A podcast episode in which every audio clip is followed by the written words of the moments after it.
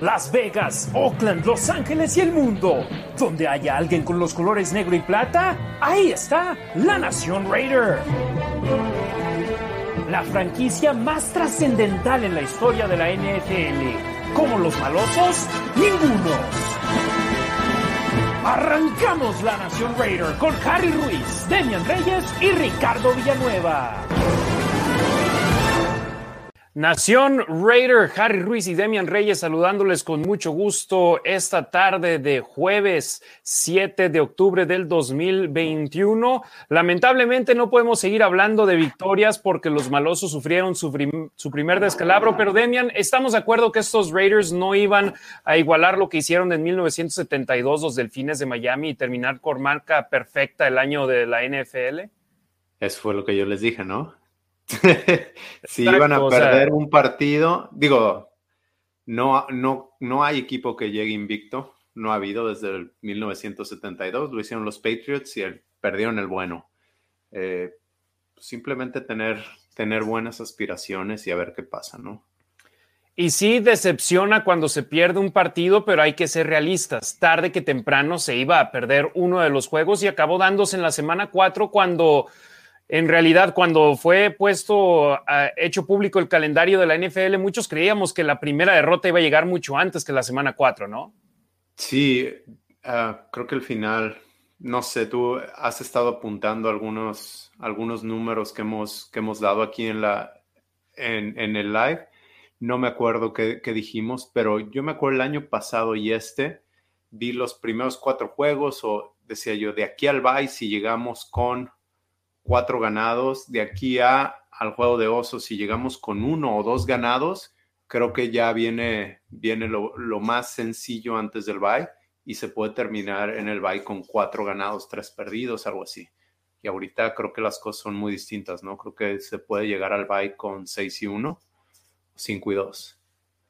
Exactamente. Y a lo que vamos es, los Raiders acaban siendo derrotados por los cargadores de Los Ángeles por marcador final de 28 a 14 en Inglewood, California. Demian, un inicio raro en este, y no inicio de partido, sino cuando se supone debió haber arrancado el juego, se demora el partido por actividad eléctrica, por relámpagos en el área.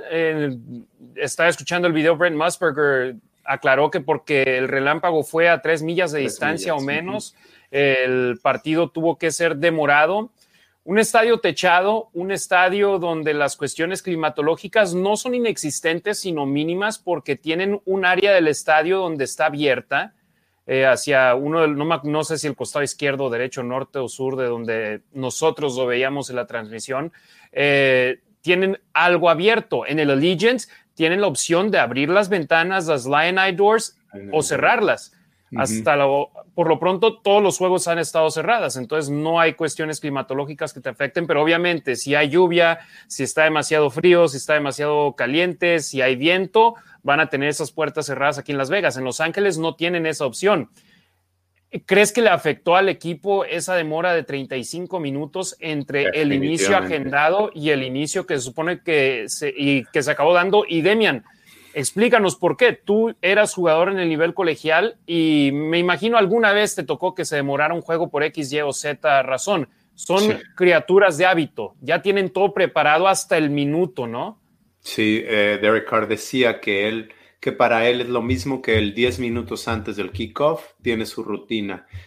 Definitivamente se vieron afectados, obviamente ellos te dicen que no y te van a decir que no. ¿Por qué? Porque no debieran de verse afectados, porque el, el clima o el delay les, les afectó a los dos equipos, pero evidentemente Raiders comenzó otra vez lento.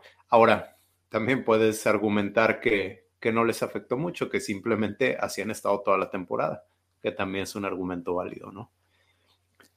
Efectivamente, ya son... Perdón, adelante. Con Ricardo eh, hablábamos en Twitter, bueno, eh, intercambiamos dos o tres mensajes y dice a desequiparte.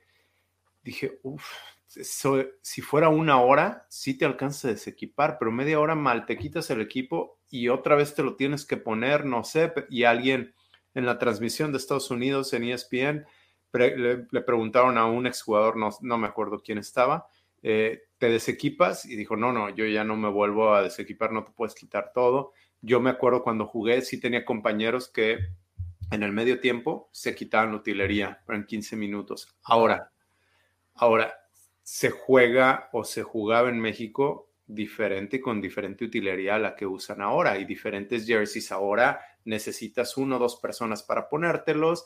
Este, muchos, muchos shoulder pads tienen, tienen double-sided tape, tienen tape de los dos lados para que el jersey se pegue y que no te lo, que no te lo quiten. Cuando yo jugaba no teníamos eso. Entonces, es mucho más complicado ahorita hacer eso. Efectivamente, y a final de cuentas los Raiders no lo usaron como excusa, dicen que sí lo sacó de onda, que no esperaban que un partido en un estadio techado se fuese a posponer por un minuto. La NFL y sobre todo con los compañeros de transmisión de ESPN, de CBS, de Fox Sports, ahora Amazon Prime, tienen todo agendado hasta el minuto y en el instante en el cual van a dar la patada de inicio de un partido. Entonces sí sacó a todos de onda. Hoy estaba escuchando el video de Trayvon Merrick que estaba con el micrófono del equipo y él mismo está diciendo que demora. ¿Por qué de regreso al vestidor? ¿Qué pasa en la NFL también se demora. Exacto, porque por ejemplo el nivel colegial, eh, Merrick jugando en TCU, en Dallas el clima puede ser terrible y si te tocan, te toca que no hay buen clima, te mandan de regreso al vestidor. A mí me tocó cubrir fútbol americano de preparatorias y universitario en, en El Paso y me tocaba ver que juegos de preparatorias se detenían en el momento en el que veían un relámpago, no solamente que podían decirte en tres millas, si vean un relámpago desde donde sea, por el simple hecho de verlo decían, ok, tenemos que parar por 15 minutos por lo menos. Y después si pasaban 14 minutos, 40 segundos y veían otro relámpago, el reloj se reiniciaba y a contar 15 minutos otra vez. Entonces, así son las cuestiones y por eso a Trayvon Merrick le, le, sorprendió su cuarto partido en el nivel profesional y le tocó una situación como esta. Afortunadamente acá en Las Vegas nunca se va a dar eso, pero ya hablando sobre el partido, Demian, 10 juegos consecutivos en los que, perdón, adelante. Allegiant 1, y el estadio de los Rams y Chargers cero, ¿no? Y, te digo algo, tengo muchos amigos que fueron al estadio SoFi y les di, me dijeron que no les gustó el estadio, que por fuera se ve muy chido, que, o sea, que estuvo padre convivir con muchos hermanos y hermanas de la Raider Nation, pero que ya estando dentro, los escalators, las eh, escaleras eléctricas eh, para subir y bajar, que hay muy pocas para poder accesar los asientos, me dijeron que las entradas eran muy limitadas para poder ingresar al estadio. En la transmisión mencionaron eso, la gente todavía no podía entrar al estadio. Y es algo que yo te soy sincero, yo siendo de Los Ángeles, he ido muchas veces al Staples Center, donde juegan los Lakers, los Clippers, hay eventos de lucha libre, conciertos, de todo. Y ahí se hace un despapalle eh, por tanta gente que va, 18 mil, 20 mil aficionados y las entradas son muy limitadas. Tienes una entrada por donde tienen las estatuas de los jugadores, otra entrada por el lado opuesto, pero son pocas puertas. Tienes una entrada, dos entradas VIP, eh, son muy limitadas. Yo, mi primera vez yendo a la T-Mobile Arena aquí en Las Vegas, que vi que nada más tienen entradas por uno de los lados, dije, no, va a ser un despapalle otra vez. Y no, tienen todo el lado de la arena prácticamente lleno de puertas para entrar y todas las puertas tienen detector de metales para que la gente pueda formarse en, por decir, 50 filas. Si bien va a haber 20 mil aficionados para entrar, tienen 50, 60 puertas abiertas y todas para que entre la gente. Entonces, y es similar en el estadio Allegiant, que en los primeros eventos estaban batallando para tener gente para recibir a los aficionados, para escanear sus boletos, seguridad para poder tener los eh, detector de metales y todo eso, pero creo que ya han ido mejorando en ese aspecto porque no he escuchado mucho, pero sí, eh, me dijeron que el estadio SoFi, muy pocas entradas para poder accesar el estadio y que cuando estabas adentro la luz era demasiado brillante, que como que deslumbraba, que molestaba a la gente. Eso es lo que amigos míos me dijeron que fueron al estadio. Pero pues... Un, muy buen amigo de la maestría trabaja ahí y es el gerente de operaciones del estadio. Él trabajaba para los padres y de ahí se lo llevaron a la Legend. Entonces, pues ya te platicaré. Le voy a hablar, le voy a echar carrilla. Sí, sí, sí. Te digo, eso es lo que a mí me dijeron porque yo no tuve la oportunidad de ir. Yo transmití el juego desde uno de los estudios de Lotus Broadcasting acá en Las Vegas. Entonces, a la distancia, fue lo que me contaron. Amigos con los que me llevo muy bien y que me dicen las cosas como son. ¿eh? Igual, si tienen malas experiencias en el estadio Legends, me las cuentan igual. Hablando ya del partido, Demian, Hombre, 10 juegos consecutivos de los Raiders sin anotar puntos en su primera serie ofensiva. 6 de la campaña anterior, 4 de la temporada actual. Lo está diciendo en la transmisión. En dos de los juegos de esta temporada tardaron 6 series ofensivas para anotar su primer touchdown y en el otro 7 series ofensivas para anotar su primer touchdown. Y si no me equivoco, en este también fueron 7 series ofensivas. Estos inicios lentos yo lo dije en, La Nación, el programa que estoy transmitiendo lunes y viernes acá en Las Vegas al mediodía en Deportes Vegas 1460M. Un inicio lento contra los cargadores de Los Ángeles no lo vas a poder sobrellevar. Y eso fue lo que sucedió. Y a pesar de todo, estuvieron a una nada de poder igualar el marcador o por lo menos seguir acortando distancias. De acuerdo. Eh, pero sabes que no nada más es el no meter puntos. En este juego, los tres y fuera entraban tres jugadas fuera y a la defensa, la, tienes que mantener fuera del campo. Tienes que mantener a Herbert fuera de, fuera de su campo para poder hacerles daño. Si no, no te va a funcionar. No, y aparte también deja tú dejar a Herbert fuera del campo. La defensa se te va a cansar tarde que temprano. ¿Y qué fue lo que sucedió? Los Chargers anotaron en su primera serie ofensiva y después los Raiders. Un drive largo, además con un drive largo. Y después los Raiders, la defensa detuvo a los cargadores. Eh, ahorita checo aquí la estadística exacta, pero en más de tres series ofensivas de manera consecutiva los detuvieron, pero la ofensiva malosa simplemente no podía avanzar el balón, simplemente fue inoperante en esa primera mitad a tal grado de que la primera serie ofensiva de la segunda mitad de los Raiders tuvo mejor producción que toda la primera mitad del conjunto negro y plata. Y aquí viendo las estadísticas, los Chargers anotaron puntos en su primera serie ofensiva con el touchdown, después despejaron el balón la patada de despeje falsa en donde perdieron el balón en downs y despejaron el balón dos veces más. Entonces, cuatro series consecutivas, los Raiders los detuvieron defensivamente e hicieron una buena labor. Pero tarde que temprano esa defensa se te va a cansar y es lo que pasó con los Raiders. Se cansó la defensa y ¿qué sucedió? Anotaron dos touchdowns en los últimos cinco minutos del segundo cuarto y ahí el 21-0 ya se veía escandaloso. De acuerdo. Eh, ahorita hablabas de eh, cuando perdieron el balón en downs por el fake punt. No era fake punt, era un error de, bueno, no lo sé. Gus Bradley dijo que él no sustituyó adecuadamente, pero según yo fue un error de hombres. Según yo, solo había 10 hombres en el campo. No, de los estaba, Ajá, y estaba solo el gunner. De hecho, Chris Reed eh, tuiteó unos días antes en otro partido, ¿por qué no hacen un check si tu gunner está solo, un pase rápido? Y fue lo que, hizo, fue lo que hicieron los Chargers. Estaba solo el gunner, pase rápido, y ahí Hunter de Gold Renfro ya se ganó su, su saco dorado, ¿no? Del Hall of Fame. Oye, y estaba escuchando la comparación, alguien diciendo, ya tiene la misma cantidad de pases defendidos Hunter Renfro que Damon Arnett esta temporada. Uno. Pero sí, no, Renfro estaba bromeando Bradley hoy también en su conferencia de prensa y dijo, me vino y me preguntó que si algún día necesita de alguien que le deje saber.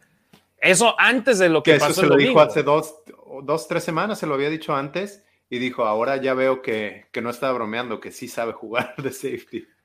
Pero obviamente no lo vas a meter en ese tipo de situaciones. Y alguien está, le preguntó a Bradley, oye, ¿pensarías meterlo en una, un Hail Mary, en una Ave María o en otro tipo de jugadas y no necesitas un receptor de seis pies en una Ave María o en ese tipo de situaciones? Necesitas a un Brian Edwards o en, aquel entonces un Calvin Johnson, un jugador de 6'4, 6'5 que suba a batear el balón. O Henry Rocks, que puede brincar. Ese sí mide 6 pies, pero, pero sí brinca mucho. Sí, la verticalidad que tiene es mayor. Entonces, sí, ya es donde digo, calmados con eso, pero Renfro ahí en el primer cuarto hizo una buena labor y durante el programa de medio tiempo de la transmisión tenemos una, un segmento patrocinado de Who's Hot, quién está caliente. Yo volteaba y veía las estadísticas, caray, ¿quién? A la defensa les metieron 21 puntos. A la ofensiva, la mejor jugada acabó siendo nulificada por una, un castigo. Eh, ¿Quién? Y volteo y veo, y AJ Cole, que en la primera mitad despejó el balón un total de cinco veces, estaba promediando 51.5 yardas por patada en la primera mitad. Entonces dije, me tengo que ir con el pateador de despeje, como en los viejos tiempos con Shane Leckler, que era nuestro mejor jugador. Pues dije, pues AJ Cole. Pero AJ Cole cumplió muy bien en este partido. ¿Quién más? AJ Cole, Max Crosby y quién más? Un tercero este, la hizo en el equipo de PFF. Están en el equipo del, pues liniero ofensivo, ¿no? Eso me queda claro. Oye, y ahorita antes de cambiar de tema, Hunter Renfro, excelente, pero pero Hunter Renfro falló el primer pase en tercera oportunidad. Tuvo su primer drop. No, bueno, estoy casi seguro de la temporada. No sé si su primer drop en su carrera, pero ahí se tuvo el drive. Exactamente, era tercera oportunidad para los Raiders en la primera serie ofensiva del partido. Creo que hubiese quedado corto del marcador de la primera oportunidad, pero sí entiendo tu punto donde no todo es color de rosa, no todo es perfecto y siempre hay errores y así es el deporte. Así es el juego. Raiders no iba a quedar invicto. Raiders les aseguro que va a perder más de otro partido y los que ganen no se van a ver perfectos y los que pierda también van a tener muchas cosas positivas. Exactamente. Entonces esos malosos sí en la primera mitad quedaron a ver mucho. Denzel Perryman tal vez, que por cierto ya cuatro juegos y en todos ha sido líder o co-líder de tacleadas para el conjunto de los Raiders, tuvo 12 frente a los cargadores de Los Ángeles. Demian, no si, si escuchaste la estadística que di la semana pasada, en su tiempo con los Chargers, si no me equivoco, del 2015 al 2020, en total tuvo seis juegos de 10 o más tacleadas con los Raiders, ha superado las, ha tenido por lo menos 10 tacleadas en todos sus juegos, en cuatro. Y a alguien que creíamos que íbamos a ver mucho era KJ Wright, porque llegaba con renombre, llegaba con campeonato de Super Bowl, con nombramiento All Pro, con Pro Bowl, y creíamos que él iba a ser la gran estrella de este cuerpo de linebackers. Y en sí, su gran aporte ha sido una cuarta oportunidad, no recuerdo si contra Miami o contra Milwaukee o, Milwaukee, o contra Baltimore. Y contra Baltimore, en la cuarta oportunidad y su liderazgo en el, vestidor. Sí, ha estado jugando poco, ha estado jugando más en situaciones de corto yardaje. Este juego jugó un poquito más que el anterior y lo quemó. Eh, se llama Justin, se llama Justin Eckler. Bueno, Eckler. Austin. Austin. Austin Eckler lo quemó este, un pase muy difícil de defender a uno de los mejores running backs de la liga que echando el balón. Tuvo un mal ángulo y aún así estuvo muy cerca, nada más el pase fue perfecto. Yo, ¿sabes cómo lo veo?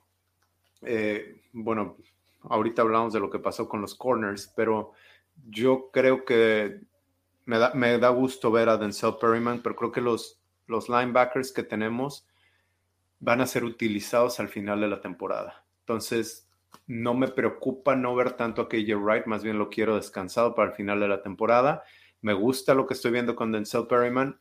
Ojalá y siga sano, pero en este deporte no es, no es si te vas a lastimar, sino es cuándo te vas a lastimar. Y él ha tenido historia de lastimarse, ojalá y no, pero si no, ahí ya está KJ Wright, está Kwiatkowski, está Nicholas Morrow, etcétera, etcétera. Exacto. Eh, Javen White, también su posible regreso. Pero sí, en la primera mitad, poco a nada que destacar por parte de los Raiders, la tacleada de Hunter Renfro, las patadas de despeje de AJ Cole. Eh, no recuerdo si llegaron a superar la mitad del emparrillado una sola vez en esa primera mitad. Estoy viendo aquí, terminaron una serie en la yarda 37 de los cargadores. Seguramente. Sí, pues donde, o sea, fue, fue un mal inicio de, partido para el conjunto de los Raiders y perdieron el balón en downs en su cuarta serie ofensiva y, los Raiders, Cristian, eh, perdón, eh, Demian, en cuarta oportunidad no han podido mover el balón. se la han jugado en cuarta y una contra Miami y les costó puntos. Se la jugaron en cuarta y una aquí contra los cargadores y afortunadamente no les costó puntos, pero eh, en yardaje corto sí fue Josh Jacobs, corrió el balón y no consiguió la, la yarda. Los Raiders en cuarta y cortas no están pudiendo hacer nada. Obviamente parte del problema es la línea ofensiva. No pueden hacer. Gran parte del problema, pero también, eh, y yo he hablado del buen trabajo que está haciendo Gruden, aunque no les guste a muchos, en, eh, en el play calling eh, como coordinador ofensivo. Pero también no es perfecto y algo que le falla mucho son las jugadas de corto yardaje. Sigue mandando lo mismo, este, no sé, su terquedad de querer correr por el centro cuando en todo el partido no ha podido correr por el centro. Y, bueno, no nada más eso, durante el inicio del partido trató de establecer la carrera y no pudo y siguió, intentó, intentó. Hace rato, perdón, tengo la cabeza por todos lados. Hace rato hablabas de, los primeros drives. Yo les aseguro que este juego inicien con una carrera de Josh Jacobs por el centro Así está, es siempre la primera jugada del partido y quizás la segunda también. Entonces ya es tercer y largo. Y a ver qué podemos hacer. Y es tratar, tratar de establecer lo mismo en jugadas de corto yardaje. Necesita hacer un play action, algo diferente.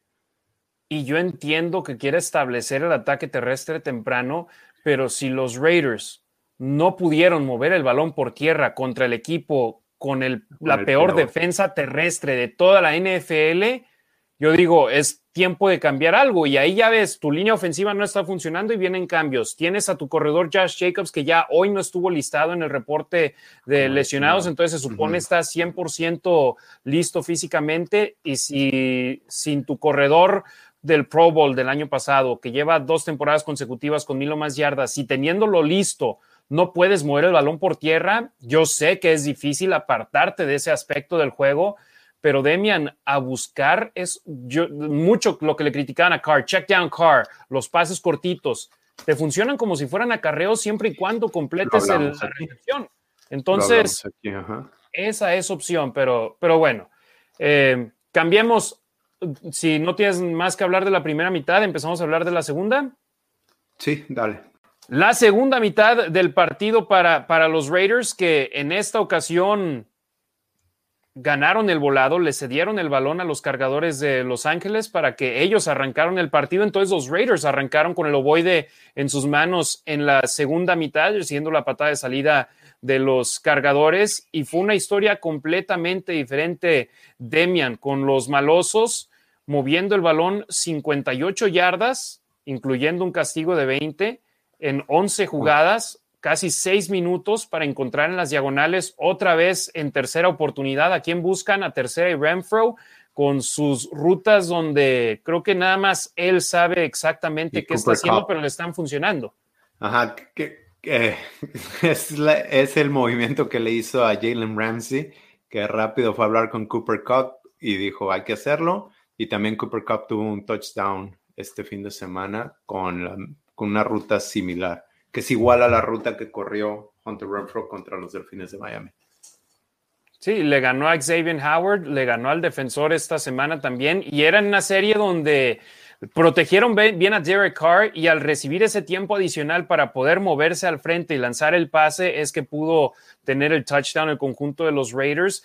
Y Hunter Renfro, primer receptor de los Raiders con múltiples recepciones anotadoras esta temporada. Ya en todos los juegos de esta campaña ha sumado por lo menos cinco recepciones. O sea, ya no nada más es la válvula de escape, ya no nada más es el receptor slot en terceras oportunidades. Ya es un jugador al cual Derek Carr está buscando más y más. Y eso me agrada, eso me gusta.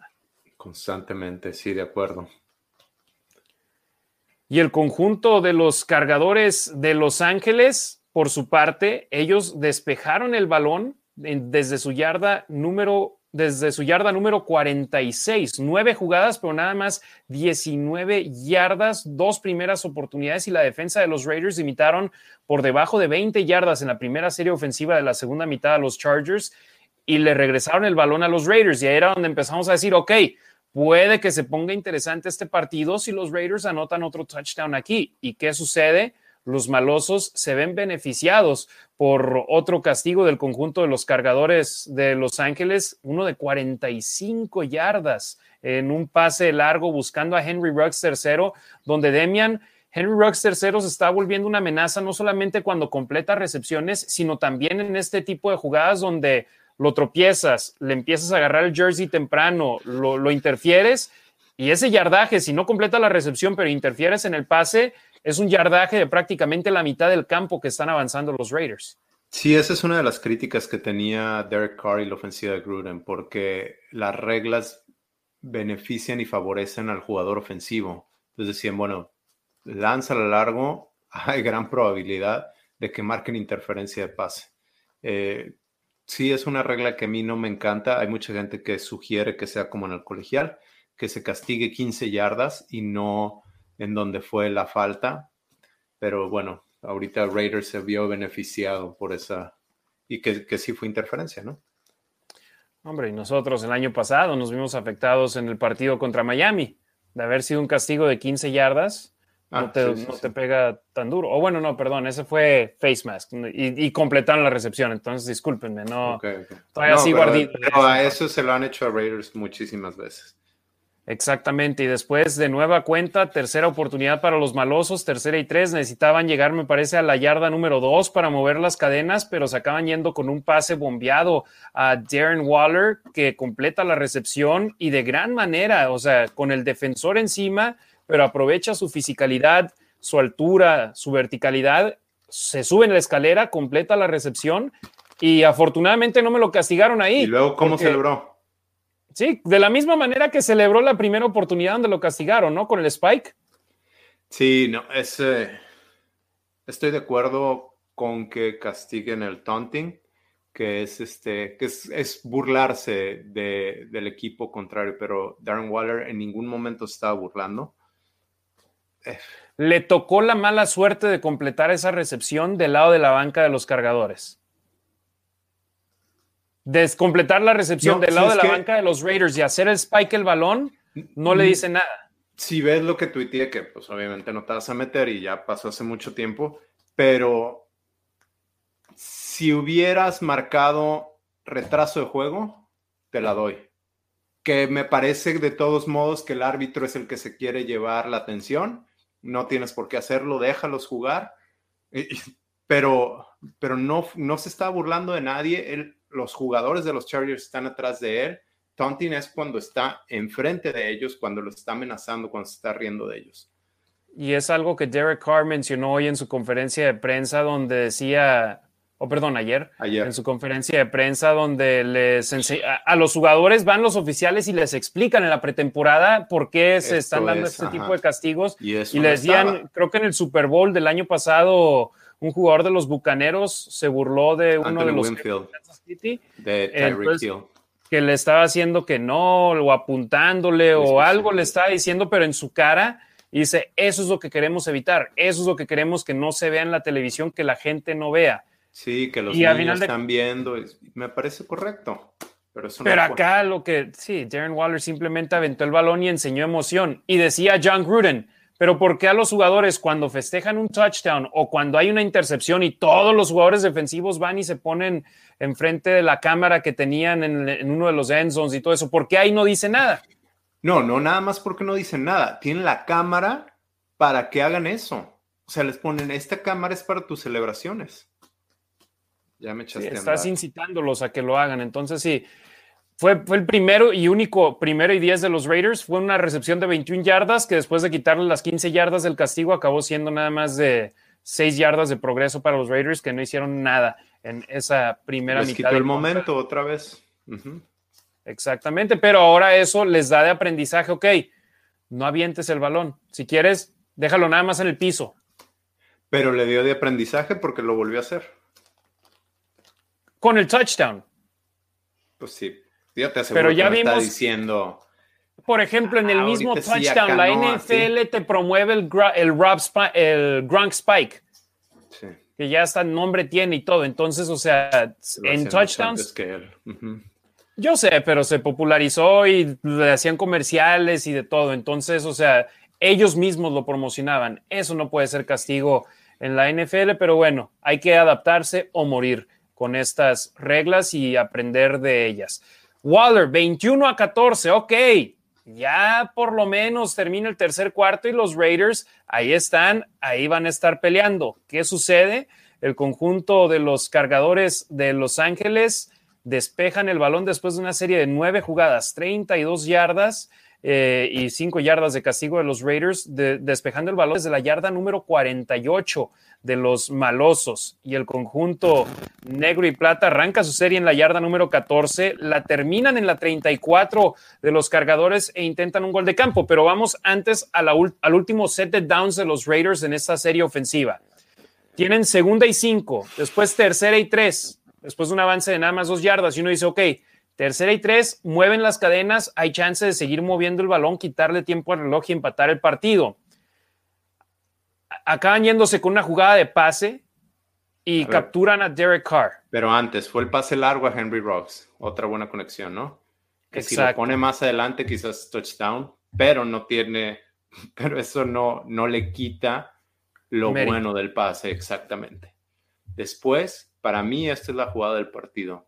Segunda y cinco, ¿cómo llegaste, cómo notaste, cómo moviste la pelota en la segunda mitad? Por arriba, por aire. Ataque aéreo. Ajá, ¿cómo llegaste ahí? Ataque aéreo. Y Gruden a correr la pelota. Sí, Se va por el ah, librito. Para mí es. por sí. lo que le indica el libro de históricamente, es- esto es lo que tienes que hacer. Y en Sí. tercera, y fíjate, y, y es lo peor del caso, tercera y tres es donde tú pensarías que correría el balón, ¿no? No, no, ya son situaciones de pase. Sí, sí, te vas a analíticos y no los tengo, pero muchísimos, muchísimas ofensivas en tercera y dos y tres ya lanzan. Pero no lo sé. Para mí ahí está el partido. Digo, después de Y todos sobre los otros todo errores. viéndolo Ajá. también del lado de, como lo dices, la ofensiva terrestre fue inoperante. Entonces, Sí. si no te ha funcionado en todo el juego, ahora que estás en posición de potencialmente empatar el partido, regresas a la posición donde no puedes mover el balón. ¿Y qué, qué sucede? Tercera y tres, capturan a Derek Carr, pierden cinco o seis yardas y convierten un gol de campo que hubiese sido de los mediados 40 a uno de más de 50 yardas y falla el gol de 52. campo falla el gol de campo Daniel Carlson. Que ¿Qué Carlson pasa con Carr en esa jugada? fue la jugada donde Joey Bosa lo Ajá. critica de que sintió la presión y simplemente agarró el balón para que se, se venció. Y ahí hay una foto en Twitter donde no te dice toda la historia de la jugada. Derek Carr se mueve, siente la presión, de hecho se quita Bosa y trata de buscar a Waller o Hunter Renfro. No hay nada. Sí se guarda la pelota, pero a ver, algo que yo le he criticado muchísimo a Carr son los fumbles. Que Eh, tuvo uno en este juego. Ajá, ¿y en qué he estado trabajando? En eso, en tratar de no tenerlos y él lo sabe. Alguna vez alguien me dijo, no, no es problema, no, claro que sí, él lo sabe, eh, Gruden lo sabe, en eso trabajan. Entonces dijo, aquí ya no hay nada, ahorita vamos de regreso, saco tres puntos y en la siguiente ofensiva puedo hacer algo más. Y lo hubieran criticado de gran manera si hubiese lanzado, si hubiese sido un balón suelto recuperado por los cargadores ahí y la gente diciendo, caray, no- nos hubiéramos formado con un gol de campo, acercarnos aún más. Así es como 2020. suceden las cosas en la, Ujú. en la NFL, o sea, tienes que tener lo que sucede es con lo que vives y lamentablemente te digo, llegó la captura, la protección no fue buena en todo el partido, hubo presión que en 40% de los snaps, Eh, o sea, de que tuvieron, de que Derek Carr tuvo presión encima, no digo blitz, sino que Derek Carr Sí. estaba apresurado en 40% de los snaps. ah, ahorita tengo el de toda la temporada, que es 27.6, están en el 20 de la liga.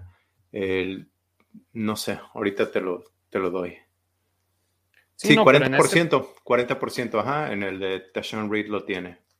Pero en este partido fue... 40%. Fue, dificilísimo la línea ofensiva, de eso vamos a hablar un poquito más adelante, pero la línea ofensiva, si bien había sido titubeante, yo así la mencioné en los primeros tres juegos, en este partido se despedazó, se desmoronó de gran manera y Derek Carr te digo, no, no, tiene, no le podemos quitar el crédito a los cargadores de Los Ángeles que hicieron un muy buen papel defensivo. De acuerdo. Pero la línea ofensiva, hombre, si casi en la mitad de los snaps te están apresurando a tu quarterback, eso significa que no solamente son buenos ellos, sino que tú tampoco estás haciendo tu trabajo. Hombre, a el Luminor lo sacaron una serie ofensiva en la primera mitad.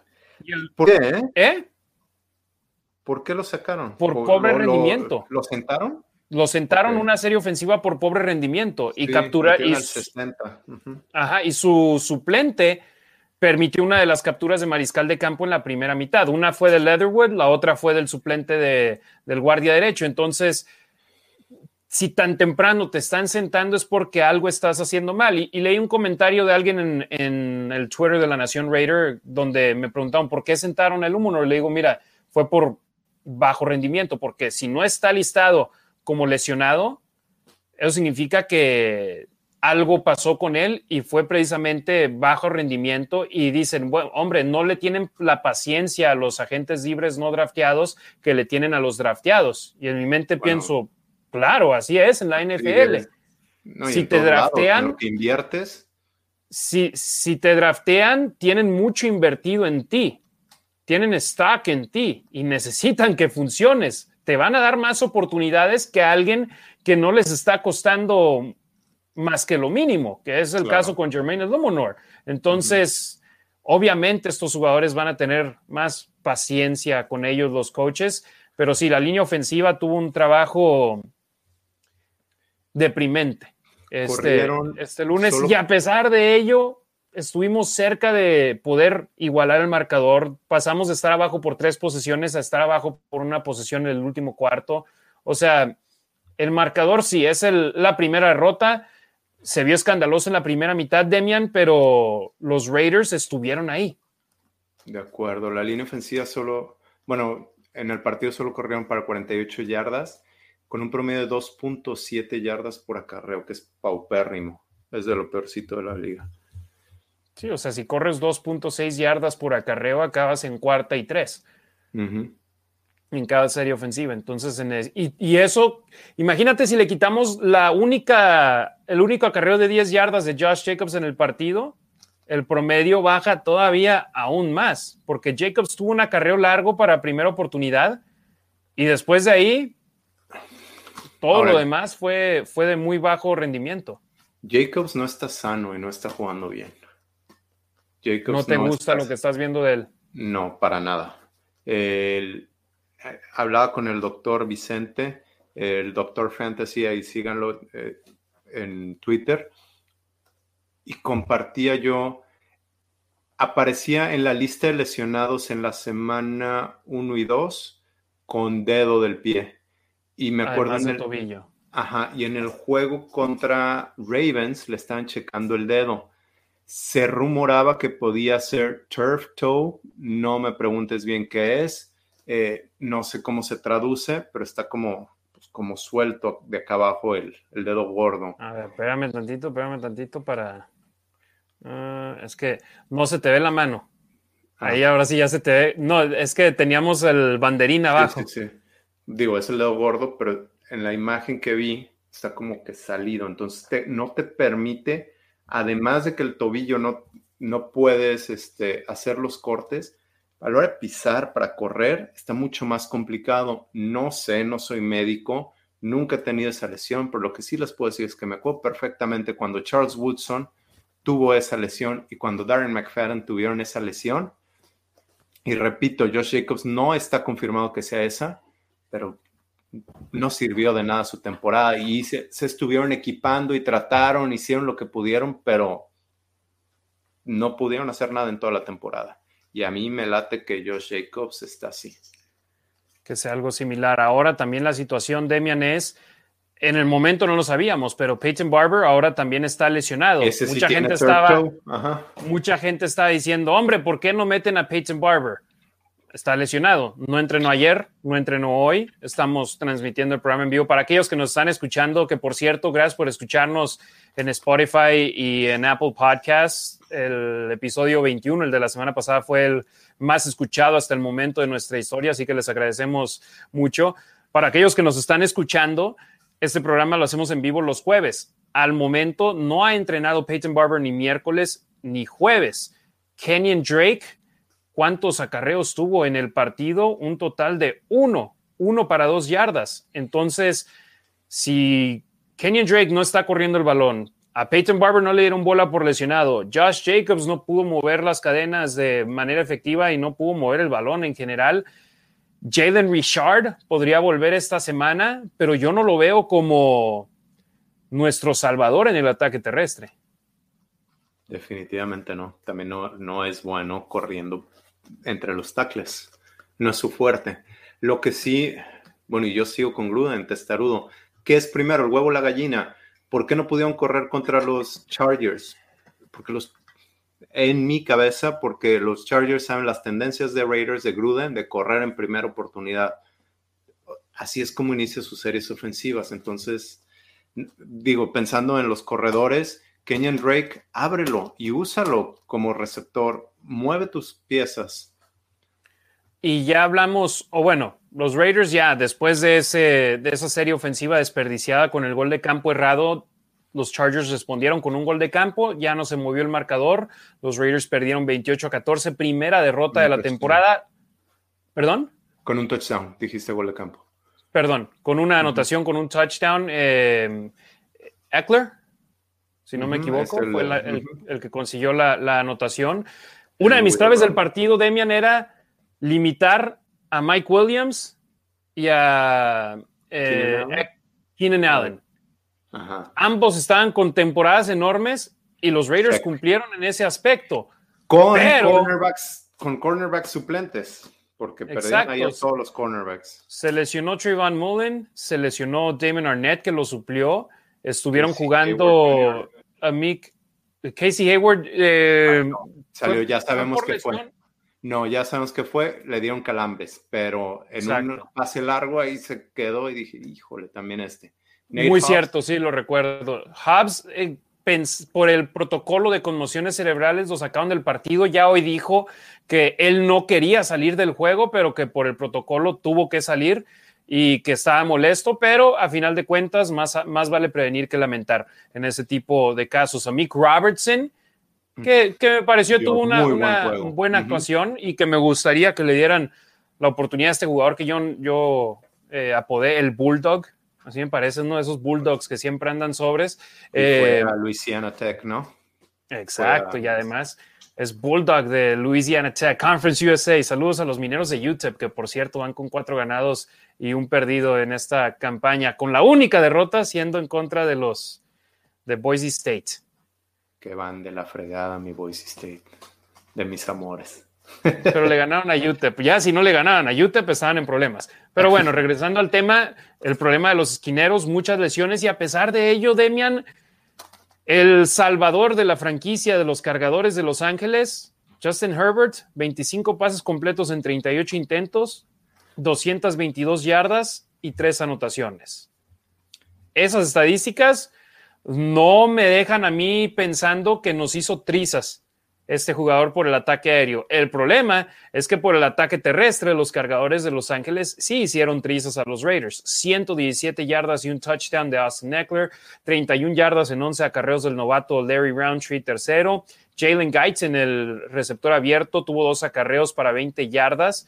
Eh, Justin Herbert, 3 para 4 y otro chavo, Justin Jackson, tres acarreos menos cuatro yardas, pero 168 yardas en total. La defensa terrestre de los Raiders no se vio nada bien en este partido y estaba leyendo creo que a Sean Reed y decía que el porcentaje de las jugadas donde congestionan la caja es muy limitado, es muy pequeño y que tal vez ese sea un problema en estos momentos y que los rivales busquen explotarlo. Y bueno, ahorita nos metemos en el juego de la siguiente semana, pero es el fuerte de los Bears. que no van a tener a su corredor titular activo. Correcto. la semana pasada Justin Fields solo lanzó 17 pases. Pero Damien Williams es bastante, bastante decente, jugaba para los Chiefs. Pero yo prefiero jugar contra Williams que contra Montgomery. Sí, ya veremos qué pasa. Exacto. Entonces, si esta derrota, ¿qué aprendizaje te dejó Demian Reyes? Bueno, aquí puedes ver el vaso medio lleno, medio vacío. Eh, la gente que lo quiere ver medio lleno, por lo general soy yo, pero ahorita no me quiero cargar de ese lado, es, aún jugando mal, estuvieron a punto de empatar el partido, aún con solo, ¿cuántas? 200 y tantas yardas en total. Aquí te eh, las tengo, dame un segundo. Yardas. Chargers tuvo y Raiders, bueno, y Raiders 213. Ajá, aún teniendo, híjole, cerca del 40% menos que los Chargers, eh, pudieron, estuvieron cerca de empatar el partido, aún con los problemas de la línea ofensiva, empezaron a mover el balón, la, la defensa bastante bien, me sigue gustando lo que estoy viendo no, lo que hablábamos al inicio del programa no va a ser perfecto. Si ustedes creen que van a ser la defensa de los Bears y, que, y hasta esa le anotaban, la defensa de los Bears del 85, hasta esa le anotaban, no va a ser así. Me gusta lo que veo. Ahora, vaso medio vacío, con esa línea ofensiva y iniciando tarde, no se puede ganar mucho en esta liga. Eh, estamos contentos porque se acaba el primer cuarto de la temporada con tres ganados, un perdido y el siguiente, pero hay, hay muchas cosas que mejorar. Oye, fuera del tema, ¿lo vamos a tratar, seguir tratando así como cuatro cuartos y el pilón? El overtime, ¿no? O sea, el juego 17, yo así le, ya, ya le dije el pilón. O sea, tenemos nuestros cuatro pues cuartos como siempre y luego ya el último. Porque yo decía, ¿cómo vamos a dividir la temporada ahora? O sea, cuatro cuartos y el primer Sí, exacto, pero cuatro cuartos y luego el primer cuarto del siguiente partido o cómo está para overtime. Bueno, nosotros ya jugamos dos, hombre.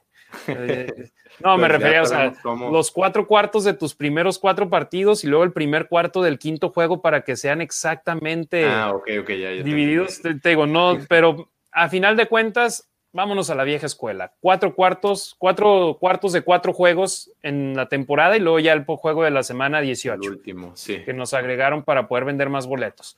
Pero sí, yo de igual manera, la línea ofensiva, eh, entiendo también la situación. No voy a decir que creo que estaríamos en la misma situación de no haber seleccionado Richie Incognito y Denzel Good. Creo que si los dos hubiesen estado jugando en esos momentos, estaríamos en una mejor posición en cuanto a línea ofensiva de los Raiders. Pero es lo que tenemos y la realidad es que ambos están lesionados, que ambos no están jugando. Que, que Richie Incognito reportó Vinny Van Señor de Raider Nation Radio y Review Journal que no ha habido avance en su lesión y eso preocupa porque después, en, la semana uno, eh, John Gruden dijo, espero tenerlo para la próxima semana. semana. Sí, bueno, John Gruden. Y lo metieron al IR y se perdió ya esos últimos dos, este de seguro, y lo más probable es que más juegos. Y ya en estos momentos creo que los Raiders tienen que estar con la mentalidad de jugamos con los que tenemos. No podemos pensar en incognito y si era nuestro plan previo a la temporada, actualmente no lo es. Entonces, vamos a, jugar con lo que tenemos y ya están empezando a hacer movimientos ahí en la línea ofensiva, de los cuales vamos a hablar un poco más adelante. Pero sí, la línea ofensiva mal, el ataque terrestre mal y las demás fases del juego me han gustado. El ataque aéreo me ha gustado cuando protegen a Carr. La línea defensiva puso presión. Ya van, ya tenemos que cinco jugadores con una captura por lo menos o con al menos media captura esta temporada. Tres de cuatro juegos llevan dos, o sea, el mismo jugador ha tenido dos capturas. Múltiples, exacto. y, lo mejor, tres tackles defensivos con capturas de mariscal de campo, Demian Reyes. ¿Cuándo estamos en la, última vez que lo viste eso? ¿Cuándo lo viste? Exacto, o sea, Darius Phylan, dos hoy. Solomon Thomas, dos contra los Steelers. Y sumamos a, ah, se me fue el nombre, eh, Quentin Jefferson, que tuvo la suya la semana pasada en contra de los Delfines de Miami. Entonces, si tienes la presión interior, tarde que temprano por fuera va a empezar a llegar también Yannick Ngakwe, que estuvo cerca de capturar a, Herbert, estuvo cerca de capturar a Brissett. Tarde que temprano van a empezar a llegar sus capturas. Para mis amigos que nada más les gusta ver los números y que antes comparaban a Mac con Max Crosby, Yannick Ngakwe está jugando excelente y no tiene ningún sack. Y sus números de tacleadas, creo que entre los primeros cuatro juegos son menos de 10. Sí. Pero él lo que quiere es simplemente que te genere caos, que te genere atención de los linieros ofensivos y que te abra espacios. Y eso, sus capturas también cuentan con las de Phylan, con las de Thomas, con las de Jefferson, con las de Crosby, porque él por un costado está atrayendo dobles marcaciones y eso le abre más espacios a sus compañeros. Entonces, o sea, yo digo, no se enfoquen en las estadísticas, pero me gusta la línea defensiva. Los linebackers, por lapsos del partido me gustan, creo que es un espacio de mejora para el conjunto de los Raiders, pero por lo menos en estos momentos tenemos profundidad en esa posición. Y los profundos, hombre, Trayvon Merrick, hubo una jugada de tercera oportunidad donde defendió un pase de excelente manera y regresándole el balón al conjunto de los Raiders. Abram estaba viendo la estadística que tiene cero castigos en este inicio de la campaña, cuando el año pasado era uno de los líderes de los Raiders defensivamente en, ese aspecto eh, y, líderes en el aspecto negativo, eh, o sea, de que en esta categoría estadística, es a lo que me refiero. Pero Casey Hayward me ha gustado mucho. Obviamente no va a ser perfecto, va a haber errores. Mullen me ha gustado mucho. Eh, Arnett, obviamente, no, con la actuación limitada lo queman de aquí a allá, pero no lo puedes. Necesitas darle su tiempo de juego tarde que temprano y ya se le haya presentado. Y ahora la durabilidad de Arnett, Demian, es una preocupación. El año pasado se lesionaba ¿eh? mucho. Y en el sí, sí, sí. fue Mike Williams, nada más que Herbert, pues no tuvo buen tino, pero no tuvo buen tino. Sí me gusta lo que he visto más o menos de él. Digo, no, no estoy diciendo, ah, es nuestra mejor primera mm, ronda, nunca dije No es ¿eh? Namdi No, no, no, no, no. Pero me gusta que va hacia arriba. Pero ahora ya está lesionado otra vez. Exacto, y la durabilidad de un jugador, ¿qué, es lo que dicen? Tu disponibilidad es tu mejor habilidad. Y Damon Arnett lo demostró el año pasado, no tuvo durabilidad en el 2020, que podemos darle un pase porque fue el año de la pandemia, fue su año de novato, fue su año de adaptación a la NFL, pero ahora en apenas el cuarto partido de la temporada y jugando tan pocos snaps. Aquí quiero ver la estadística de los snaps que ha jugado. Un snap en la semana 1, 17 snaps en la semana 2, 20 snaps en la semana 3, 22 snaps en la semana 4. O sea, un, estaba lesionado. Exacto, y aún así solamente fueron 29% de los snaps, no te pudo jugar ni una tercera parte del partido, entonces es preocupante ahí la situación con Damon Arnett. Pero bueno, yo a lo que iba, y, Carlson, sí, falló el gol de campo, pero sinceramente yo sigo teniendo confianza en él. No por un gol de campo errado vas a eliminar todo lo, contra los Steelers no ganas sin Carlson. Contra Baltimore no ganas sin Carlson contra Miami no de la la temporada pasada. Exacto, entonces, pero afortunadamente, ¿cuántos goles de campo cortos hemos intentado esta temporada, Demian? El año pasado tuvimos muchísimos goles de campo dentro de la 20 y este año ese no ha sido el caso. Entonces, por lo menos en ese aspecto vamos mejorando, donde cuando lo hemos utilizado es porque en realidad se ha necesitado y, y ha producido. Por un gol de campo, no lo voy a quemar y sigo confiando en él. Ah, y AJ Cole está, en mi opinión, viviendo su mejor temporada con, los Raiders. De acuerdo, me preocupan nada más las lesiones, la línea ofensiva, que ahorita estás hablando, que cuando nosotros hicimos el análisis de muchos, del, bueno, de cada eh, posición, la línea ofensiva, una de ellas, dijimos, si las cosas salen bien, pero era un gran if, si las cosas salen bien, podría funcionar, pero también le pusieron mucho a, a Incognito, que tiene 38 años y venía de una lesión. Este, tus otros Por la que se perdió todo el año pasado prácticamente. Y James, que estoy de acuerdo que le hayan dado la oportunidad por lo que vieron. Nosotros no estábamos en las prácticas, ¿no? Exacto. Pero sí el el doble o nada cuando le extendieron el contrato, como que, ¿por qué? O sea, exacto, era más que nadie te lo va a robar, no va a ser Darren Waller que se te va a escapar por un contrato. No ese equipo de prácticas. Sí, eso no lo entendí, pero bueno, y ahorita les está costando todo eso. A mí, yo creo que el problema más grande de la línea ofensiva no es la capacidad, sino la comunicación. Y ahí es donde te falta Rodney Hudson. Con las protecciones, con los bloqueos. Hay una jugada donde Kwiatkowski eh, carga y la, la ofensiva de los, de los, Chargers se ven en, en el All-22. Rapidísimo el centro, hacen el cambio de jugador como si nada, sin ningún problema. Y eso es lo que le falta a Raiders y es comunicación. Efectivamente. ¿Algún comentario final del juego antes de pasar a leer algunos comentarios y preguntas de nuestros hermanos y hermanas de la Raider Nation, Demian? Vamos a leer algunos de los comentarios y en breve vamos a empezar a hablar de lo que sucedió esta semana, de los cambios que se avecinan en la línea ofensiva de los Raiders, el quarterback que ya está confirmado de los Osos de Chicago y el reporte de lesionados de ambos conjuntos. Comenzamos con los comentarios. Kevin Ayala, el primer comentario antes de que estuviéramos al aire, porque desde temprano cuando ya publicamos el video en YouTube que íbamos a estar al aire, puso a las 6 con 11 de la tarde, hace hora y media exactamente de este momento. Listo para el episodio 22. Saludos desde Ciudad Juárez. Let's go Raiders. César Tejeda, buena tarde, hermanos malosos, ya listos para ver el episodio 22. Go Raiders. Felipe Fernández Niño. Vamos, banda, ansioso de un nuevo episodio. César 57, buenas noches, amigos. ¿Qué tan cierto es el reporte de que pasarán a Alex Leatherwood a guardia y a Brandon Parker saldrá de tackle? Vamos a hablar de eso más adelante. Gilberto Ruiz, saludos desde Torreón. Papá, saludos, saludos allá a todos en la laguna. César Tejeda, buena tarde, noche, hermanos. Harry, Demian y Ricardo, saludos desde la Raider Nation, Guadalajara, Black Hole. Go Raiders, yo con Car hasta el final. Aprovechamos para mandarle saludos al buen Ricardo Villanueva, que lamentablemente no nos pudo acompañar hoy, tuvo un problema de último minuto, pero le mandamos eh, acá saludos y te esperamos el próximo jueves. Pero ¿Creen que viene problema laboral, no se, no se preocupen. Exacto, exacto.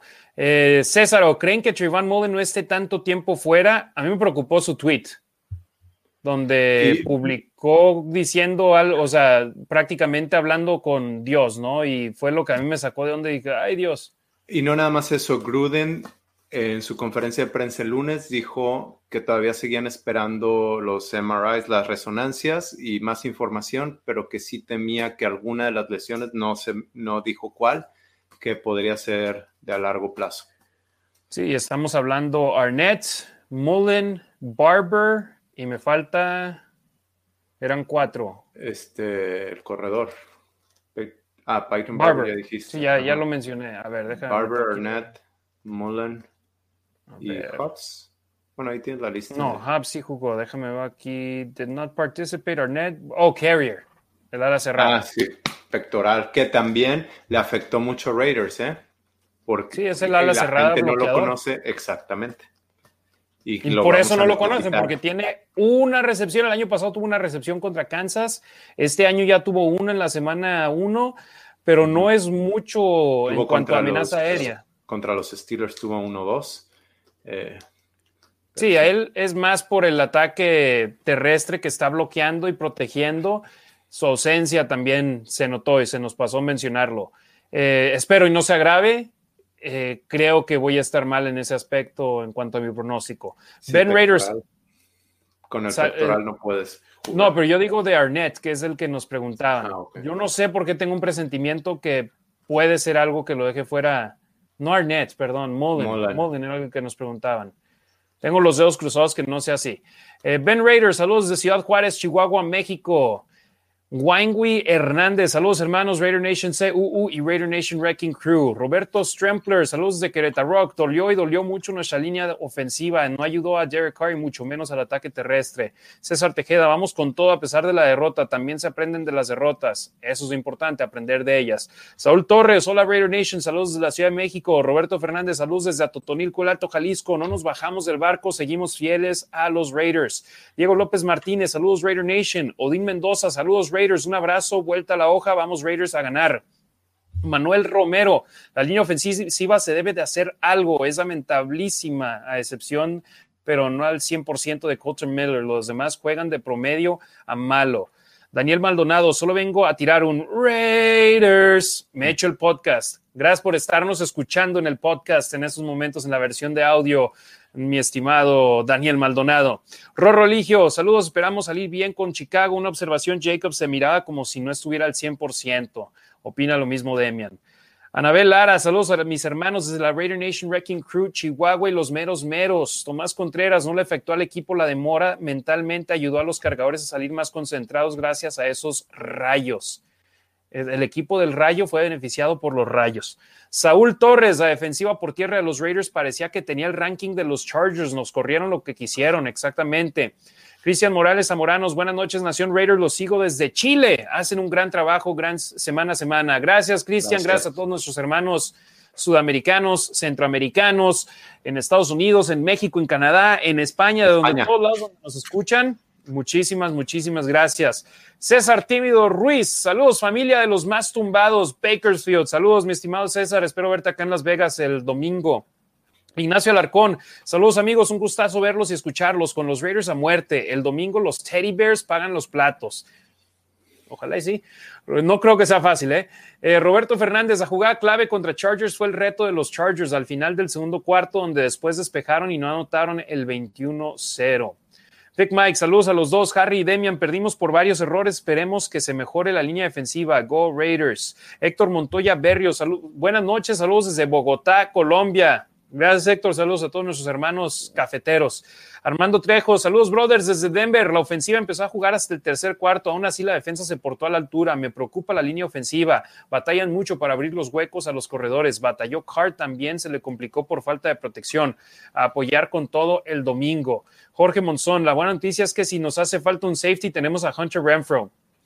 Ya, ya lo dijimos Demian y yo, o sea, sí, está, está padre que, que, haga jugadas así, pero no podemos confiar en tener a Hunter Renfro como un safety.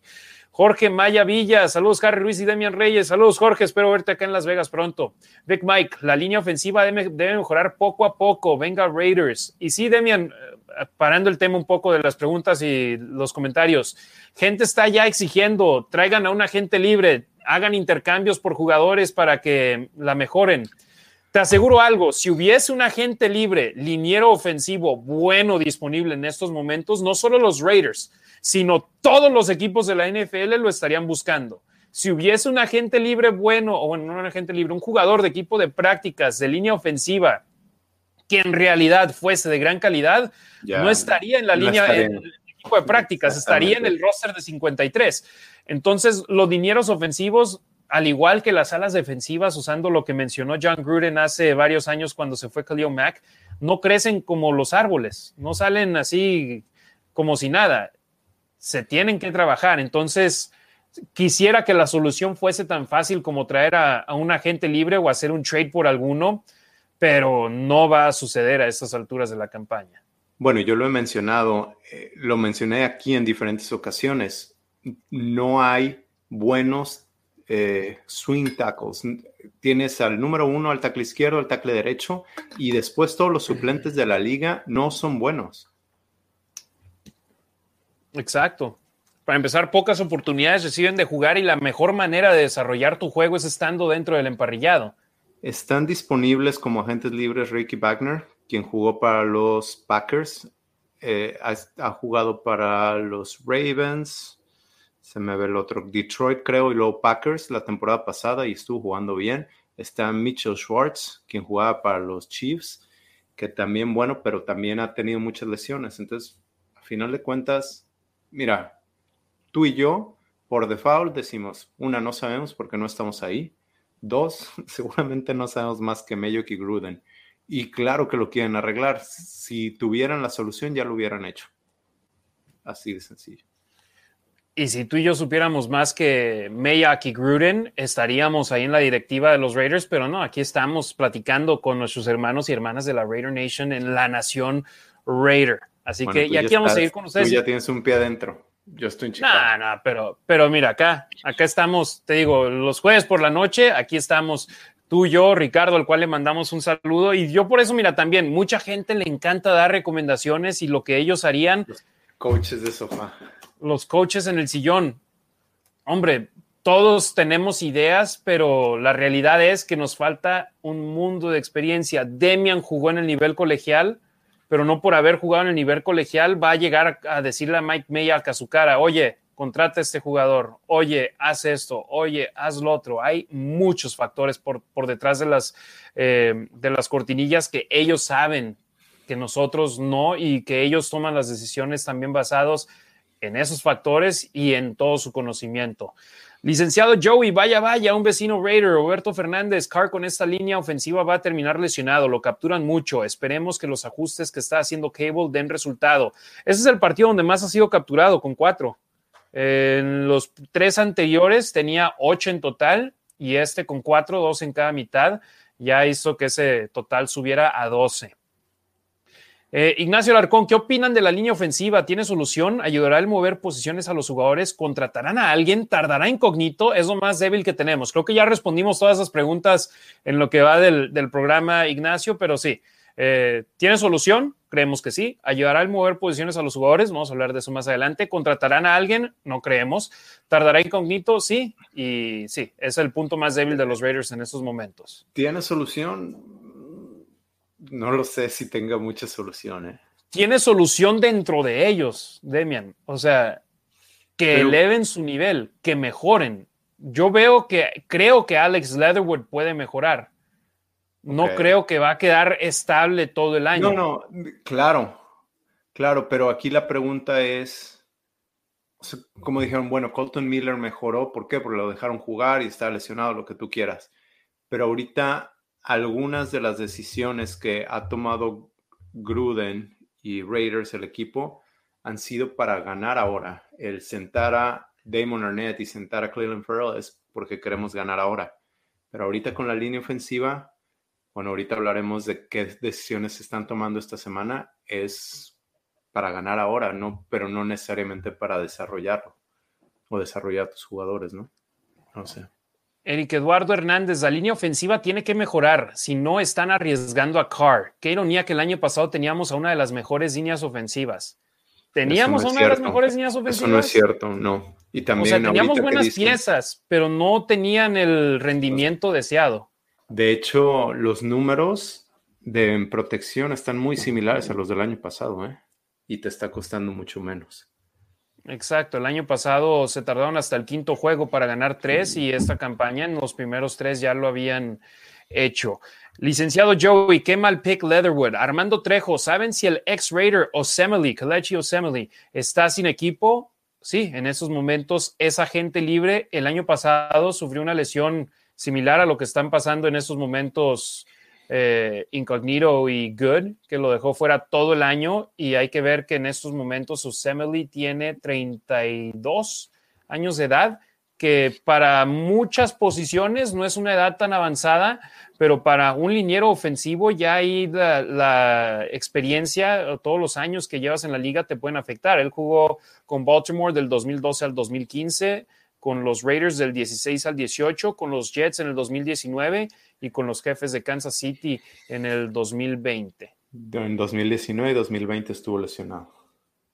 Exacto, entonces les digo algo, si es agente libre, sí, significa que los Raiders no lo han firmado, pero ¿qué creen? Significa también que los otros 31 equipos de la NFL tampoco lo han firmado. Si 32 equipos, los 32 que existen en la liga, no le han dado una oportunidad, de igual manera que digo, Mayak y Gruden saben más que nosotros, ellos tienen acceso a récords eh, médicos, a todo ese tipo de información que nosotros no.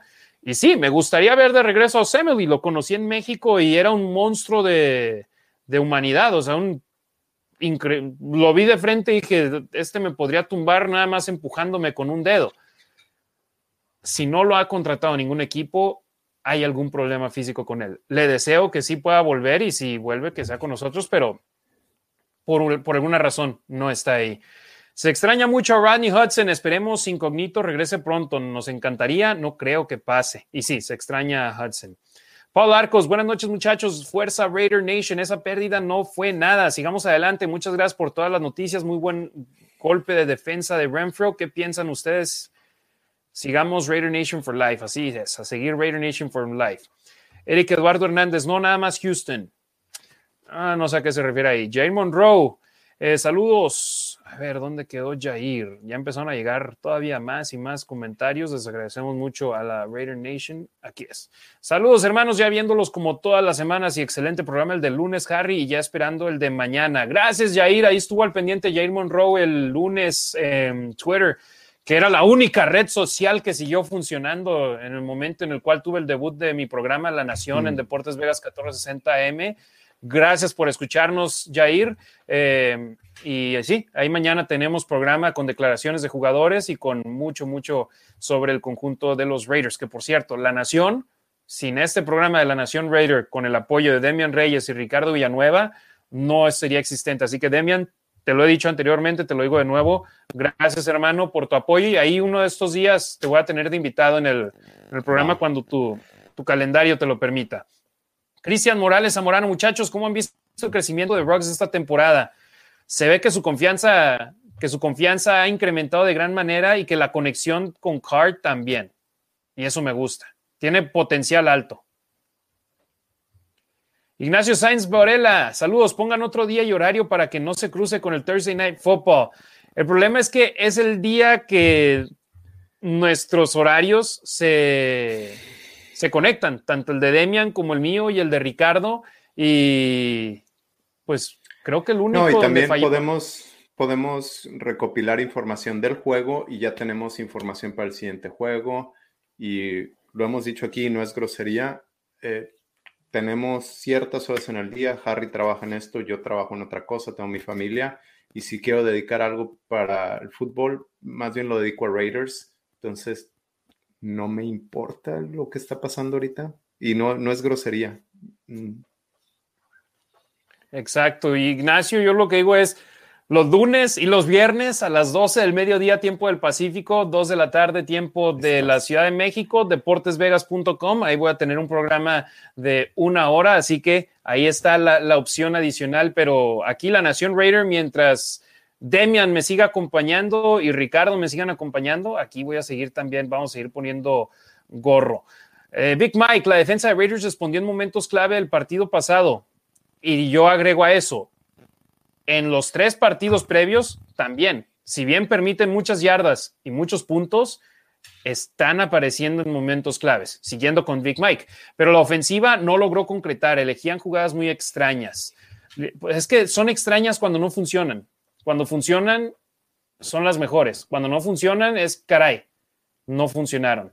Licenciado Joey, yo veo el partido silenciado mientras escucho el programa. Gracias, Joey. Rubén Natera Román, saludos Van Raiders desde Torreón, saludos Rubén, saludos a toda la banda lagunera. Esteban Matamoros, estuvimos a un pase del comeback. Así es. Alejandra González, Pablo, eh, bueno, etiquetó un amigo. Sergio Ortiz, me debes mi saludo. Sergio, un abrazote, hermano. Gracias por estarnos sintonizando. Acá estamos al pendiente.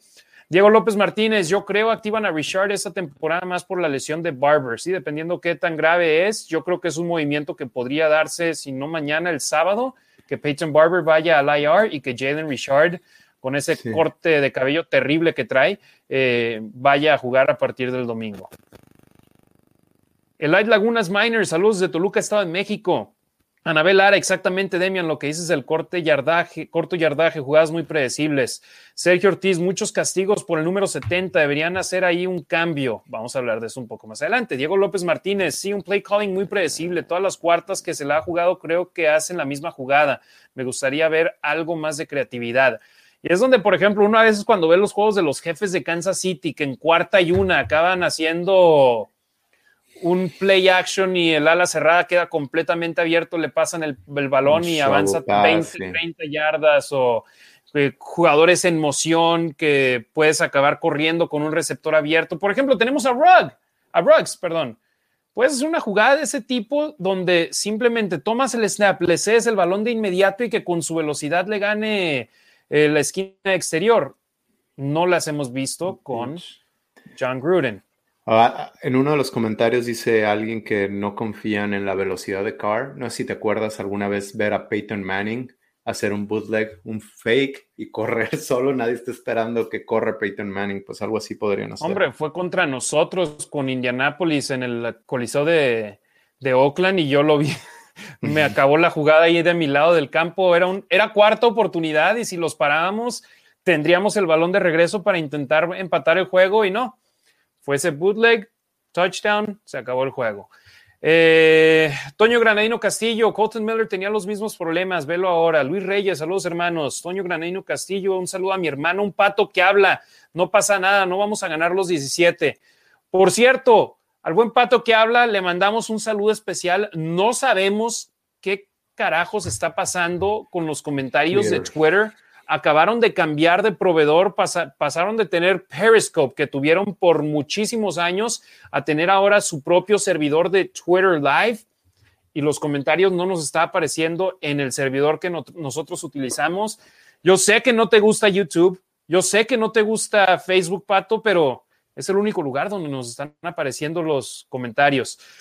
Pero Pato, te mandamos un saludo y por ti voy a decir un comentario inventado aquí de tu parte. Ya cambian a Derek Carr, no me gusta cómo están jugando, seguramente es lo que hubiese dicho el Pato que habla. Licenciado Joey, jajaja, ja, ja, ¿cómo olvidar el Blind Mary de Fitzpatrick? Sí, caray. César Tejeda, recuerden que siempre es marcar en contra de los Raiders, ya estamos acostumbrados. Sergio Ortiz, pues que ¿Qué podemos hacer si es lo que tenemos sobre la línea ofensiva? Gabriel Olvera, un saludo a mi carnal hasta Oakland, California, desde México. Raider de corazón.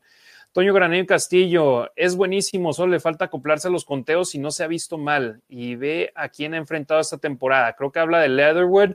Yo no me atrevería a decir que es buenísimo, eh, pero. es muy válido que a quién ha enfrentado, pero. Joey Bosa, eh, Calais Campbell, TJ Watts. Miami tiene. No va a ser más fácil. Viene Mac y luego viene Von Miller o, o Chubb. Es la liga. Todos los equipos en la NFL por lo menos tienen una buena ala defensiva que, te, llena el ojo. Eh, y sí, yo espero mejore. Manuel Romero, Leatherwood realmente no ha servido. Saúl Torres, es cuestión de tiempo. Así comenzó Miller y ve qué gran liniero ofensivo es. Un poco de paciencia. César Tejeda, Demian se está cayendo tu bandera, se enojó. Eh, la línea ofensiva está bajando la calidad. Deben de trabajar en eso de nuevo. Por cierto, el mío por fin ya encontré cómo se quedara ahí pegado arriba el banderín de la Nación Raider, que por cierto, saludos al buen Gabo, nuestro hermanito Gabriel, que Gabriel Gómez, que él me, me consiguió. Es más, te voy a quitar un poquito de la pantalla, Demian, nada más para presumir ahí. O bueno, ahí nada más, ahí está. Ahí lo ven, ahí lo ven. Eh, gracias al buen Gabo, a Brenda por, por regalarme el banderín. Eh, Sergio Ortiz, esperemos que se acople para que tengamos una magnífica temporada. César Tejeda y con la peor defensiva contra la corrida que son los cargadores. Totalmente de acuerdo contigo, Demian. Hablamos. Son comentarios que ya nos llegaron hace 40 minutos casi, casi, pero sabemos, y fíjate, ahora que los estamos leyendo, nuestro número de, de gente que nos está yendo en vivo sigue creciendo, entonces vamos a alcanzar a leer, siempre y cuando no haya groserías. Licenciado Joey, para mí fue el peor partido de Jacobs potencialmente. Y, es que él, parece ser que Jacobs es así, o juega muy bien o se queda abajo de 50 yardas, pero no hay en medio. Oye, después del primer juego yo te dije, a Jacobs y a Ferrell no los van a extender, ¿eh?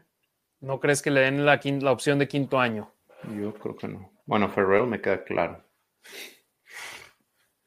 Eh, César Tejeda no juega con confianza, titubea mucho. Andrés Aldana Correa, buenas noches desde Colombia. Damián Huestero Montero aún sigue lastimado, pero como es bien canijo, él sigue jugando, hablando sobre eh, Jacobs.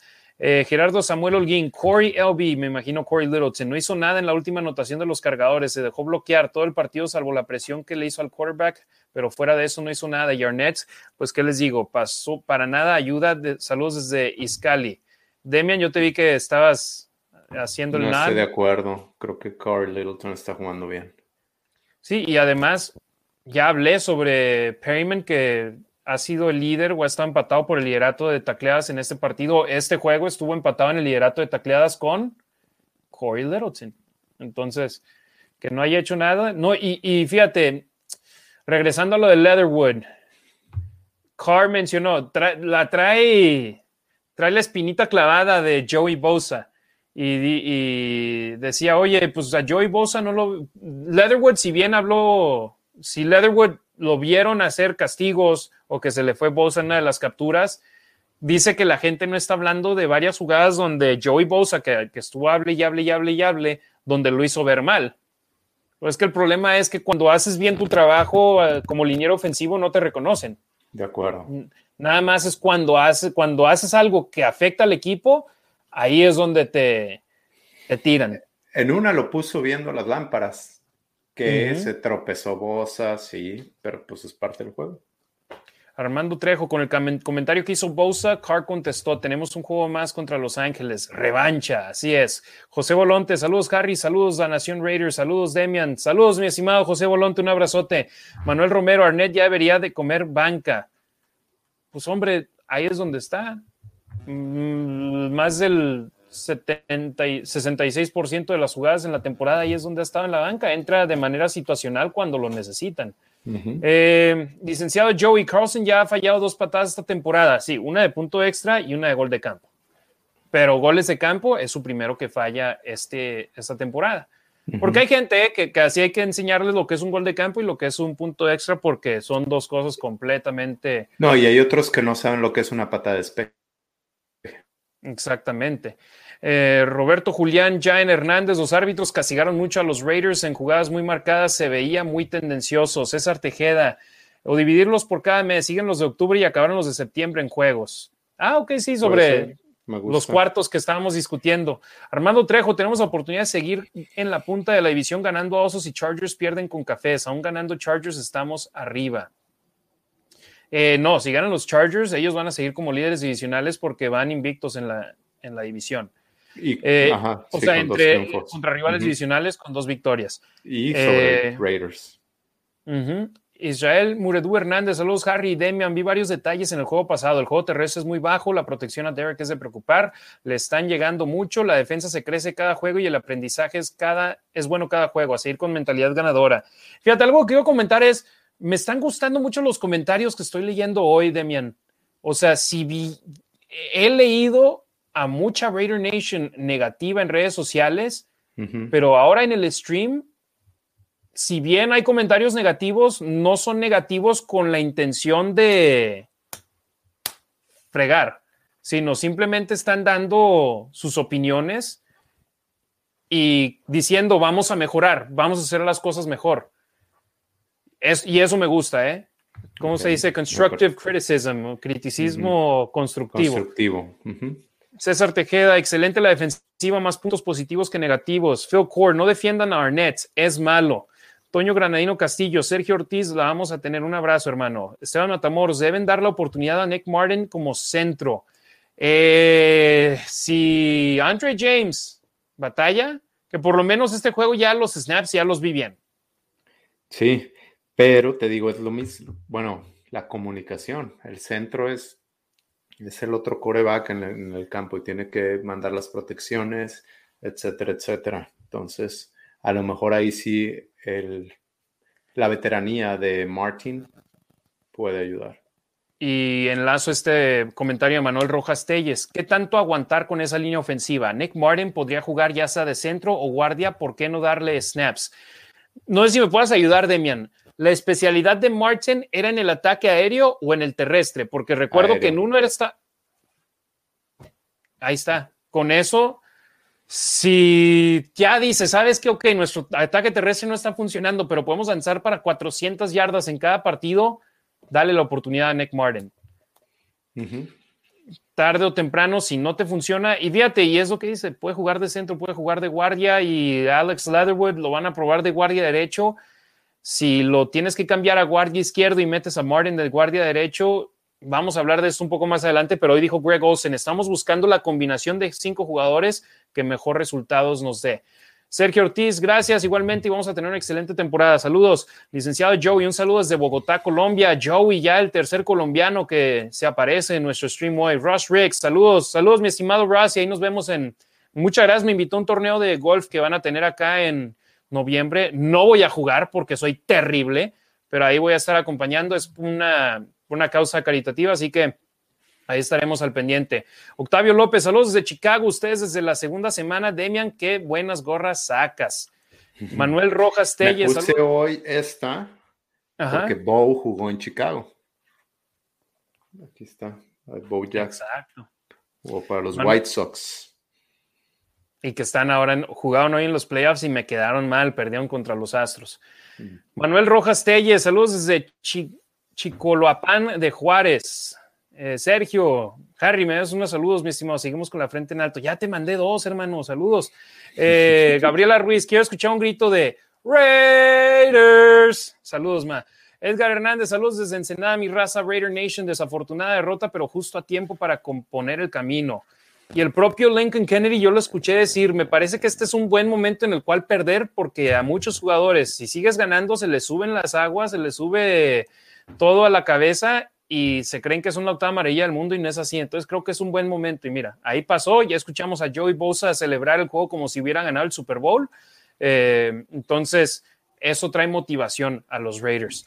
Eh, Paul Arcos, ganamos el siguiente contra los Bears Raiders. Let's go familia, just win baby. Rudy Alvarado, saludos señores Raiders. Eh, puro Raiders, viva Tijuana.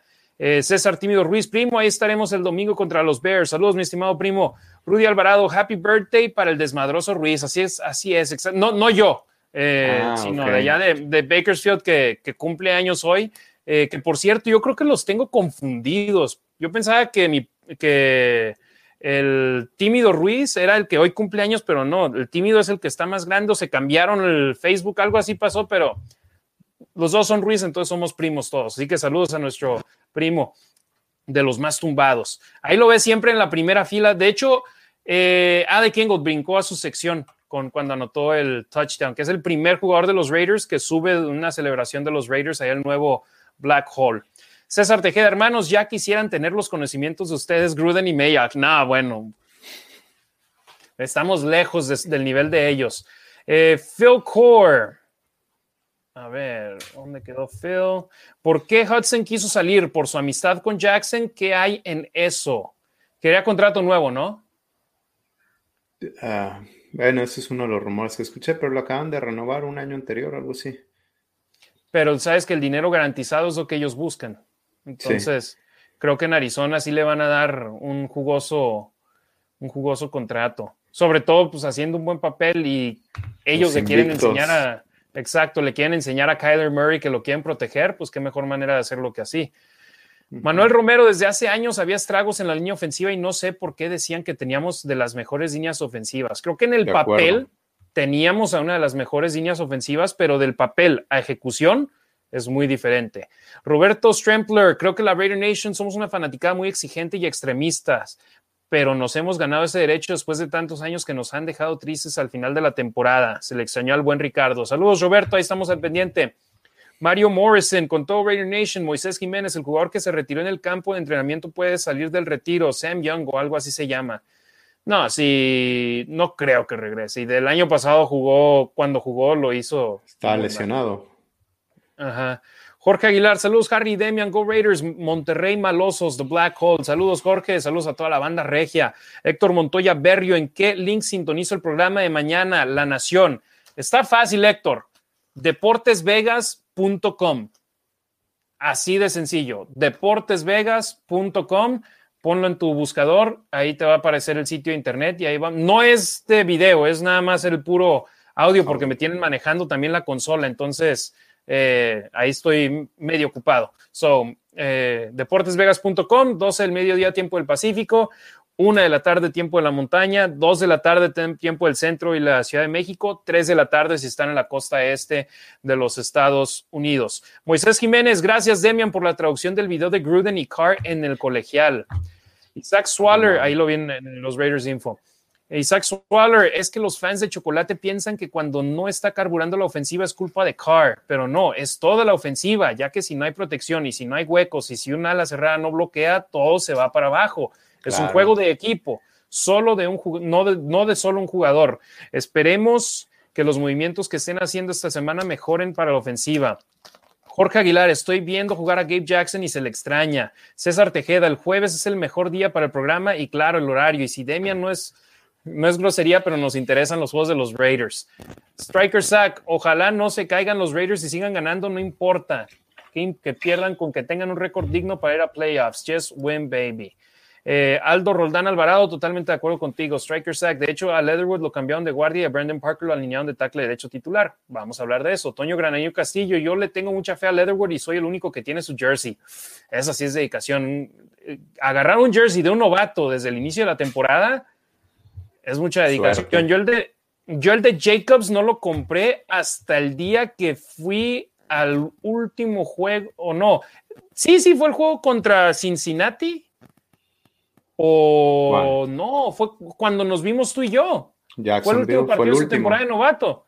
Exacto. Hasta ese fin de semana lo compré acá en Las Vegas y ya iba para las mil yardas. Ok. Entonces fue, o sea. Yo, compro de los jugadores retirados, leyendas. El que compré este año fue Todd Christensen, el papá de Darren Waller. Claro. Eh, yo, de hecho, me quería comprar el de Crosby, pero hoy en día te están vendiendo muchos nada más los de los estampados, no los que tienen los stitches y a mí eh, los, que están bordados. A mí me gustan los bordados. Sí. La bronca es que en el estadio te tienen los de 100 dólares, que son las estampas, los stickers, o de 350 dólares, que son los de juego. Y a mí los de juego no me gustan porque pueden ver, no estoy acá. Pegaditos. Eh, mamá Dolores. Entonces, eh, el único que tengo es el de Khalil Mac y porque lo compré como en liquidación, como en 30, 35 dólares. Eh, Jonathan Álvarez, saludos desde Guatemala. Moisés Jiménez, muchos critican a Ledwood, pero no se fijan a quién ha enfrentado. TJ Watt y Bosa son elite. Jorge Aguilar, tengan paciencia con Leatherwood, será un excelente liniero ofensivo. Pepe Saint, a mi juicio, Colton Miller mostró mejores cualidades en sus años de novato. A Leatherwood le veo problema de pies y de manos. La bronca es que a Leatherwood podemos decir eso después de 16 juegos de novato o todavía después de ocho juegos de novato. Leatherwood, literal, estos son sus primeros juegos en la NFL contra los titulares de los rivales. Eh, Jorge Aguilar, 9 de enero de 2022, último juego contra los Chargers, semana 18, efectivamente. Roy, saludos desde Torreón, saludos a Raiders Laguna, vamos por esos ositos de peluche. Mi Roy, saludos a ti, saludos a toda la banda de la comarca lagunera y a Raiders Laguna, por supuesto. Gerardo Samuel Holguín, Carr no es un corredor, pero sí tiene, si tienes espacio para correr, que lo haga, aunque sea un par de yardas, tiene que reaccionar más rápido. Demian, la bronca es, Carr no es corredor, pero los linebackers sí. Y si ah, tiene espacio. Es otra cosa. Ajá. Si tiene espacio en un segundo o dos segundos, le caen encima. Sí, ven la foto del espacio que tenía, pero es así, está jugando contra jugadores muy, muy rápidos. Es la NFL, no es, no están jugando Pop Warner. O Madden. Armando Trejo, ¿qué noticias de Malcolm Coons? ¿Sigue lesionado? Pues por segundo o tercer juego consecutivo ha estado inactivo y no está lesionado, no está en el reporte de lesionados, está en el roster activo. Héctor Montoya Berrio se debe mejorar en creatividad. El playbook de Gruden ya todos se lo conocen por predecible. Yo no creo, ¿eh? O sea, la bronca es, saben cómo le gusta iniciar los partidos, mas no saben las jugadas. O sea, saben que va a correr y ahí es donde, ok, vamos a congestionar la caja Saben que en cuarta o tercera y uno va a correr. Esteban Matamoros, Leatherwood no tiene el footwork para jugar de tackle. Ross Ricks. A ver dónde quedó el buen Ross Ricks. Eh, gracias, saludos, Ross. Armando Trejo, ¿cómo, ¿cómo te demian con la afición allá en Chicago ahora que viene el juego? Oh, ¿cómo ves? No, ¿cómo ves Demian con la afición en Chicago ahora que viene el juego contra ellos? Eh, mi hijo juega fútbol, entonces algunos papás de ahí, coaches, fútbol americano. fútbol americano, sí. Eh, algunos papás de ahí saben de, fútbol americano y le apostaron a Raiders esta semana contra Chargers y sí saben que, que va a estar difícil para los Bears contra Raiders. O sea, no, no ven que vayan a ganar.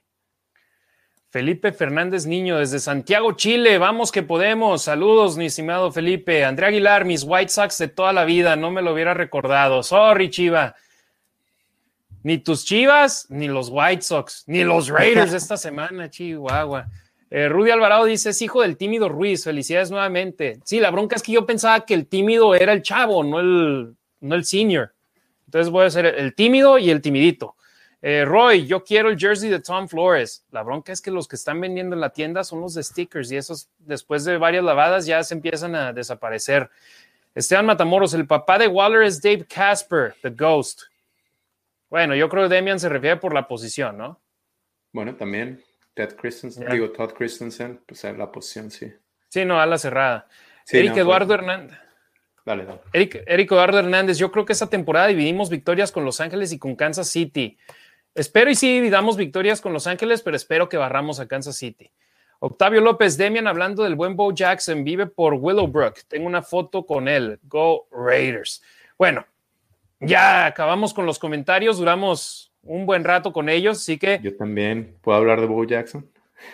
Claro, claro. Ah, perdón. Yo pensaba que estaba refiriéndose a que tú habías hablado con Bo Jackson. Dale, no, dale. No, no, Octavio. Eh, sí, he tenido oportunidad de conocerlo. Lo conocí en Los Ángeles cuando era niño. Por ahí tengo algunas cosas firmadas de él.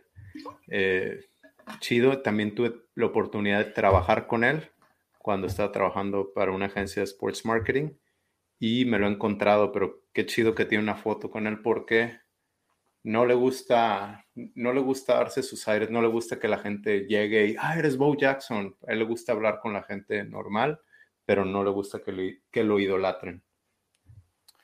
Ya, también por eso me gustan las firmas de autógrafos donde las fotos son parte del paquete que compras, porque ahí sí no te queda de otra más que tomarte la foto con la gente que está pagando para hacerlo. ok, ¿no? ok. Más que ahora en tiempo de COVID está, está difícil. Eh, pero sí, me acuerdo, me contaste la, la, historia hace. Es más, creo que cuando estábamos allá en Oakland, cuando, de, de cuando conociste a, a Bo. Eh, muy, muy padre. Ahora sí. Demian, cambios en la línea ofensiva. Primero fueron rumores el día de ayer, que por cierto, los que dijeron que vieron en la práctica que hubo cambios, nadie vio nada porque en la práctica del, del miércoles le dan acceso a eh, las porciones individuales de la práctica a la prensa y ya después, cuando hacen todo lo demás, la prensa está es en, el, en la sala de prensa, no pueden ver esa parte. Hoy ya fue donde pudieron ver varios draws de la línea ofensiva, donde Alex Leatherwood fue colocado como guardia derecho pasándolo una posición más al centro, teniendo ahora a Andre James, teniendo a Alex Leatherwood como guardia, que me preguntas a mí, ¿un guardia te debe de costar una selección 17? No, pero también lo que dijo Greg Olsen es, queremos la mejor combinación de cinco jugadores que nos dé resultados en estos momentos y esa es la, el movimiento que ellos creen que más les funcionará en, estos, en, en este instante. De acuerdo, y no, no necesariamente. Bueno, recuerden que tienen muy pocas horas de entrenamiento por el contrato con, con el sindicato el- de jugadores. El-. Ajá, el CBA. Ajá. Eh, Entonces, no necesariamente porque estuvieran probando hoy quiere decir que así es como van a jugar el domingo, pero, digo, obviamente incrementa las probabilidades. No sé, yo Brandon sigo diciendo Parker, que es comunicación el problema. Brandon Parker, que es el swing tackle, es el que acabaría como tackle derecho si siguen los Raiders como lo hicieron hoy. Brandon Parker, tackle derecho. Alex Leatherwood, guardia derecho. Centro, eh, Andre James. Andrew James. Guardia izquierdo tendrían John los Simpson. Raiders a John Simpson y Colton Miller como tackle izquierdo. En este escenario, todos los Raiders de la línea ofensiva serían jugadores drafteados por el equipo, ¿no? O bueno, aparte de James, que llegó como agente libre no drafteado, pero que es el único equipo donde ha jugado. De acuerdo. Sí, no lo había pensado así. Yo tampoco hasta ahorita me cayó el 20 cuando estaba diciendo los cinco nombres. Dije, "Mm, si les llega a funcionar, Demian, que me encantaría, ahí podrías decir, ahí está. Tire y tire y tire y tire. Pero mira, ya tenemos una línea ofensiva que funcione. La bronca es, por lo pronto, no ha funcionado la línea ofensiva. Y Parker tampoco ha funcionado, como si hubiese Exacto. esperado siendo una selección de tercera ronda. Y este es su último año, es su última oportunidad. Tiene una muy buena oportunidad competir contra Khalil Mack. Exacto, y Brandon Parker es la situación. ¿Quieres snaps regulares? Ahí está. Ya estás jugando. Aprovechalos y enséñanos lo que, lo que tienes. Pero sí, la, la línea ofensiva, pero me gusta esto, Demian. Mm, Les tardó el primer cuarto de la temporada en decir, ok, vamos a hacer un cambio. Y sucede después del peor partido, pero la línea ofensiva fue problema semana 1, semana 2, semana 3 y fue un lío grande en la semana 4 Y ya después de tener esa evaluación del grupo tras cuatro semanas, dicen, ok, vamos a, reacomodar las cosas y encontrar la mejor combinación que tenemos. John Gruden dijo, me gustan los niñeros que tenemos, pero vamos a explorar todas las opciones. Y la primera opción que van a explorar es hacer un cambio pasando a tu novato de tackle derecho a guardia derecho, que muchos que los, de los que observan el nivel colegial dicen que fue la mejor posición de, Alex Leatherwood. De acuerdo. Y lo, proyectaban como, como guardia. No sé sus medidas, no las recuerdo, pero hoy viste el video, creo que era de Paul Gutiérrez, donde estaba la línea ofensiva completa. Digo, él estaba del lado derecho y ya saben perspectivas, pero se ve Brandon Parker inmenso eh, al lado de Alex Leatherwood. Alex Leatherwood se ve chiquito. Entonces quizás por eso no le alcanzan, no sé, los brazos. Exacto.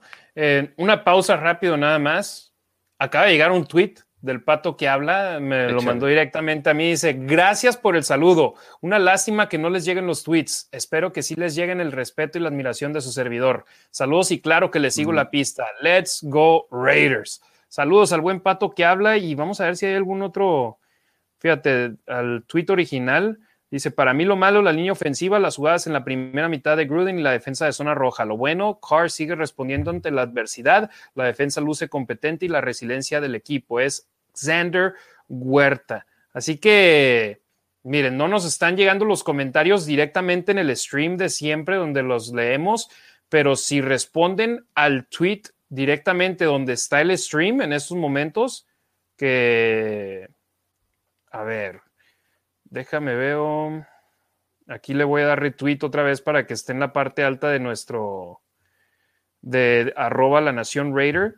Pero ahí para que para que sigan viéndonos. Ahí, ahí está. Ya le acabo de dar retweet para que para que lo vean. Respondan a ese tweet y leemos los tweets cuando sigamos con los comentarios. Eh, Demian, las lesiones. Eh, no han entrenado los cuatro que dejaron el partido el, el lunes. Los esquineros Trayvon Mullen Jr., Damon Arnett, el ala cerrada Derek Carrier de tercera línea y el corredor Peyton Barber. Obviamente. de regreso. Sí, y de hecho no se perdió nada de actividad en entrenamientos. Estuvo ah, en la práctica de ayer. Sí, sí, sí. Y ni siquiera listado estuvo en el reporte de lesionados del miércoles. Entonces, mm. simplemente fue que los doctores estaban concernados pero ya le hicieron los análisis correspondientes y no tenía nada, gracias a Dios. Em, pero sí, Nate Hobbs sigue completo y ahí el cuerpo de receptores te tiene de alas de, caray, esquineros, Casey Hayward Jr., Nate Hobbs, que por cierto, Hobbs se puede jugar ya sea de slot o por fuera, y a Mick Robertson, que muchos creen que, que Mick puede jugar mejor de por fuera que por dentro. Mira, yo lo mismo que sucede con, la línea ofensiva. Lo, que dijeron los coaches de la línea ofensiva lo digo yo con los esquineros. Dame la mejor combinación de esquineros que me puedas dar y con eso me doy por bien servido. Claro. Sí. No importa quién por dentro, quién por fuera, nada más ponlos en el campo y donde mejor funcionen. Pero sí, la, la lesión es algo de preocupar y te digo, Peyton Barber, en mi opinión, lo que van a hacer es ponerlo en la lista IR para elevar a Jalen Richard al roster de 53. Richard le quedan 10 días para poder ser activado. No, no. Tenía, tenía 21 días. ajá, ya puede ser activado. sí, no, lo pueden activar. Su reloj de. Eh, inició el 30, creo. Creo que inició el 30 de septiembre. ok, entonces dos semanas. Tiene que suceder previo al partido de la próxima semana al partido de la semana 6. Necesita pasar y creo que lo van a hacer antes del juego contra los Osos de Chicago. Eh, los Raiders firmaron a un esquinero precisamente por esta situación de, las lesiones que sufrieron en, el partido contra los cargadores de Los Ángeles. Faison, que jugaba para los cargadores precisamente. ¿Y por qué? Porque es un jugador conocido por el entrenador en jefe, perdón, el coordinador defensivo Gus Bradley, Brandon Faison, el número 35. Y porque conoce el sistema. Entonces la transición de traerte a quien tú quieras, a Stephon Gilmore, que si, si, se hubiese podido, eh, no, es, no es tan tardada como la de alguien que ya conoce el sistema. Efectivamente, y te, te pongo el ejemplo más sencillo. Roderick Teamer jugó por primera vez con el equipo el lunes y tuvo un par de tacleadas importantes en el juego. Y lo metieron en el slot, que no jugaba en el slot, estaba de safety pero necesitaban a alguien ahí y lo pusieron a cubrir el slot. Exacto, entonces conoce el sistema, te puede dar rendimiento y si lo necesitas meter después de entrenar por primera vez con el equipo a Faison el miércoles, si lo puedes meter el domingo o si lo necesitas meter el domingo, no va a llegar sin conocimiento de, esta defensiva. Si bien ya estaba metido en el equipo de prácticas de los Chargers y con el escauteo y todo, es como subirte a la bicicleta en este tipo de casos. Lo hemos visto con Casey Hayward, lo hemos visto con Denzel Perryman, lo hemos visto con Roderick Teamer, con hasta con Darius Phylon. Los jugadores que ha traído Gus Bradley le han funcionado y esperemos ese sea el caso con Brandon Faison, el nuevo esquinero del conjunto de los Raiders, que por cierto, él ocupó el lugar final en el roster de 53, el cual estaba vacante. Eh, no tuvieron que cortar a nadie, no tuvieron que hacer movimientos correspondientes para traerlo, simplemente sumaron a Faison a este, al conjunto. Eh, Demian, vamos a unos comentarios finales aquí antes de entrar ya para hablar sobre el conjunto de, de los Osos de Chicago. Eh, Rorro Eligio, Harry, el lunes, ¿qué hora vas a transmitir el programa? Todos los lunes, todos los viernes, 12 del mediodía, tiempo de Las Vegas, 2 de la tarde, tiempo de la Ciudad de México, deportesvegas.com o si están en Las Vegas, 1460 AM. César Tejeda debe. Etiquétame para retuitearlo. Dale, hermano. Sí, mañana espero y Twitter y Facebook e Instagram todo esté funcionando para poder publicarlos. Pero sí, ahí, ahí te agregamos. César Tejeda, debe de funcionar los cambios en la línea ofensiva. Ya no podemos tener la esperanza de que regrese Richie y me gustaría que le dieran la oportunidad a Martin como centro. Roy desde Torreón, Carr tiene varias capturas en apenas cuatro partidos. Si no mejoramos la línea, no nos va a durar el MVP.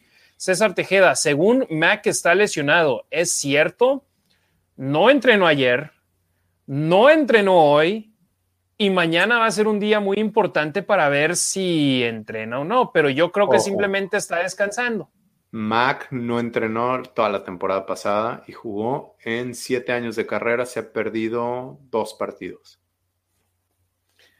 Yo es lo que, por ejemplo, este. este. es un juego que no, no se perdería.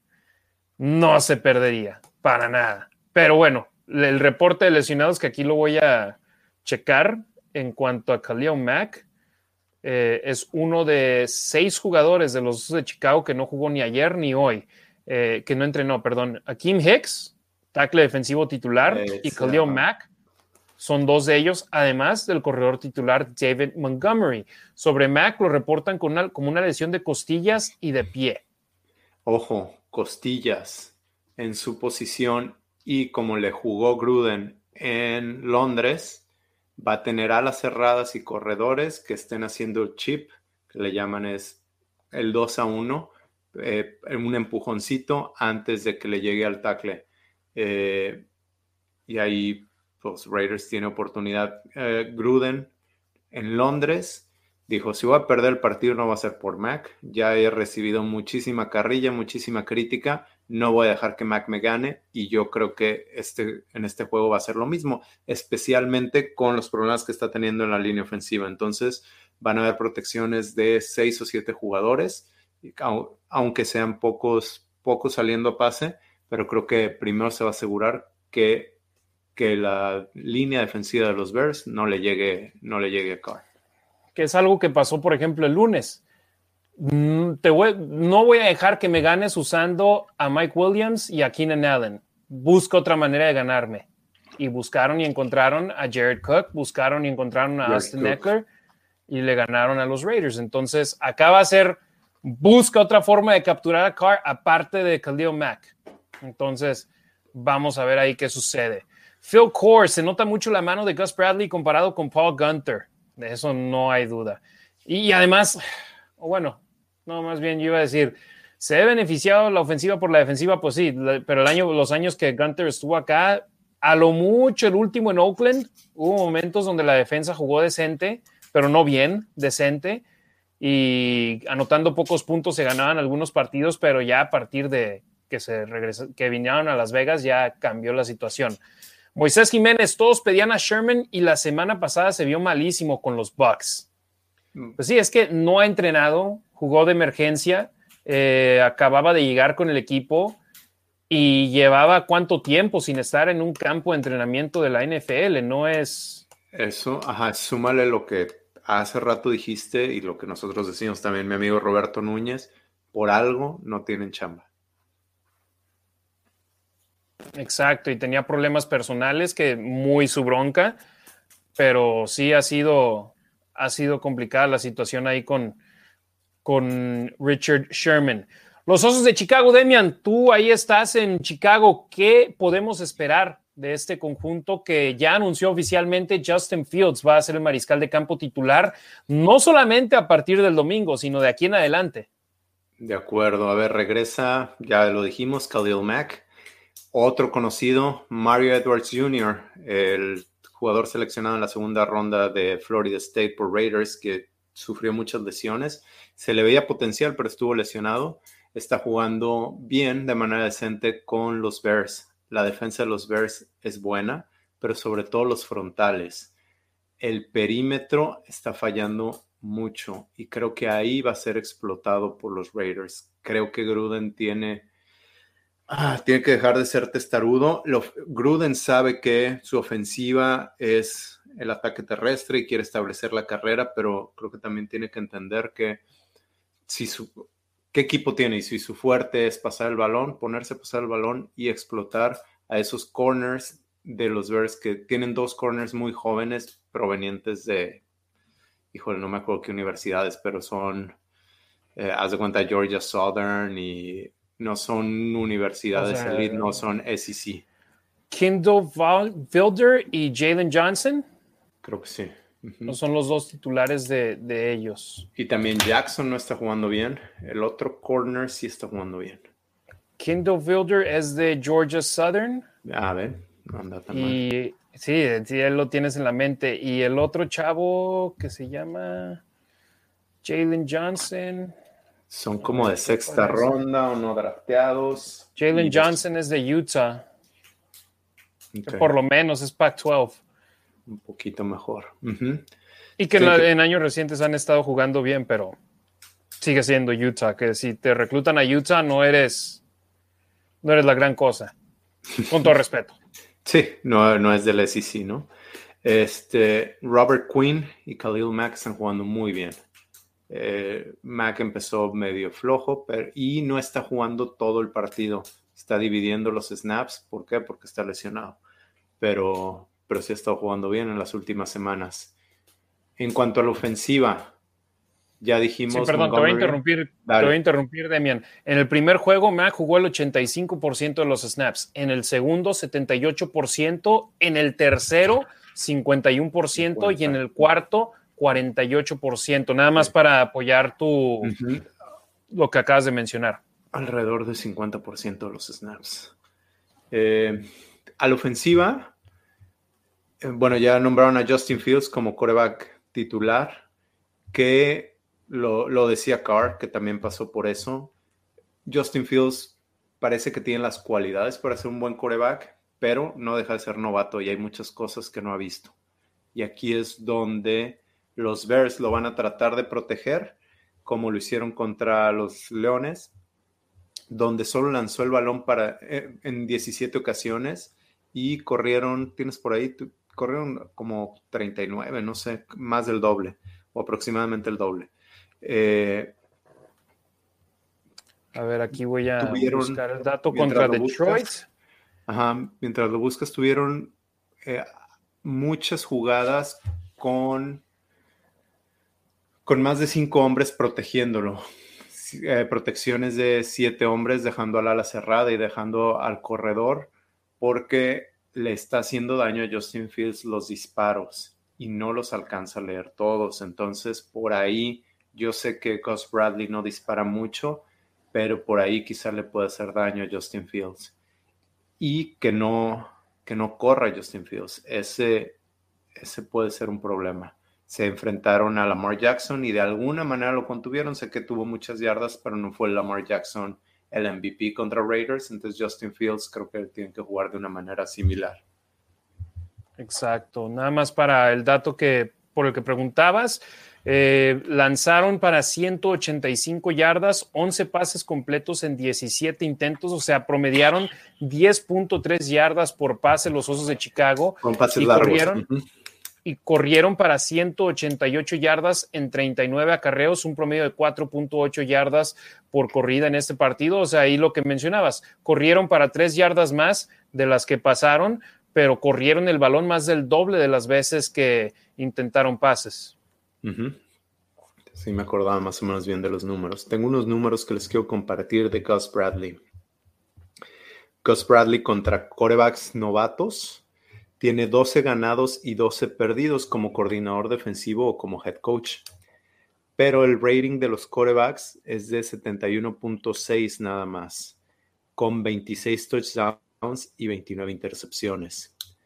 Pero desde el 2017 los últimos 11 corebacks novatos que ha enfrentado, tiene 4 ganados, 7 perdidos, con 57.7% de completos, que no es mucho, 169 yardas por juego le han lanzado, 11 touchdowns, 14 intercepciones, 23 sacks y un rating de 68.1.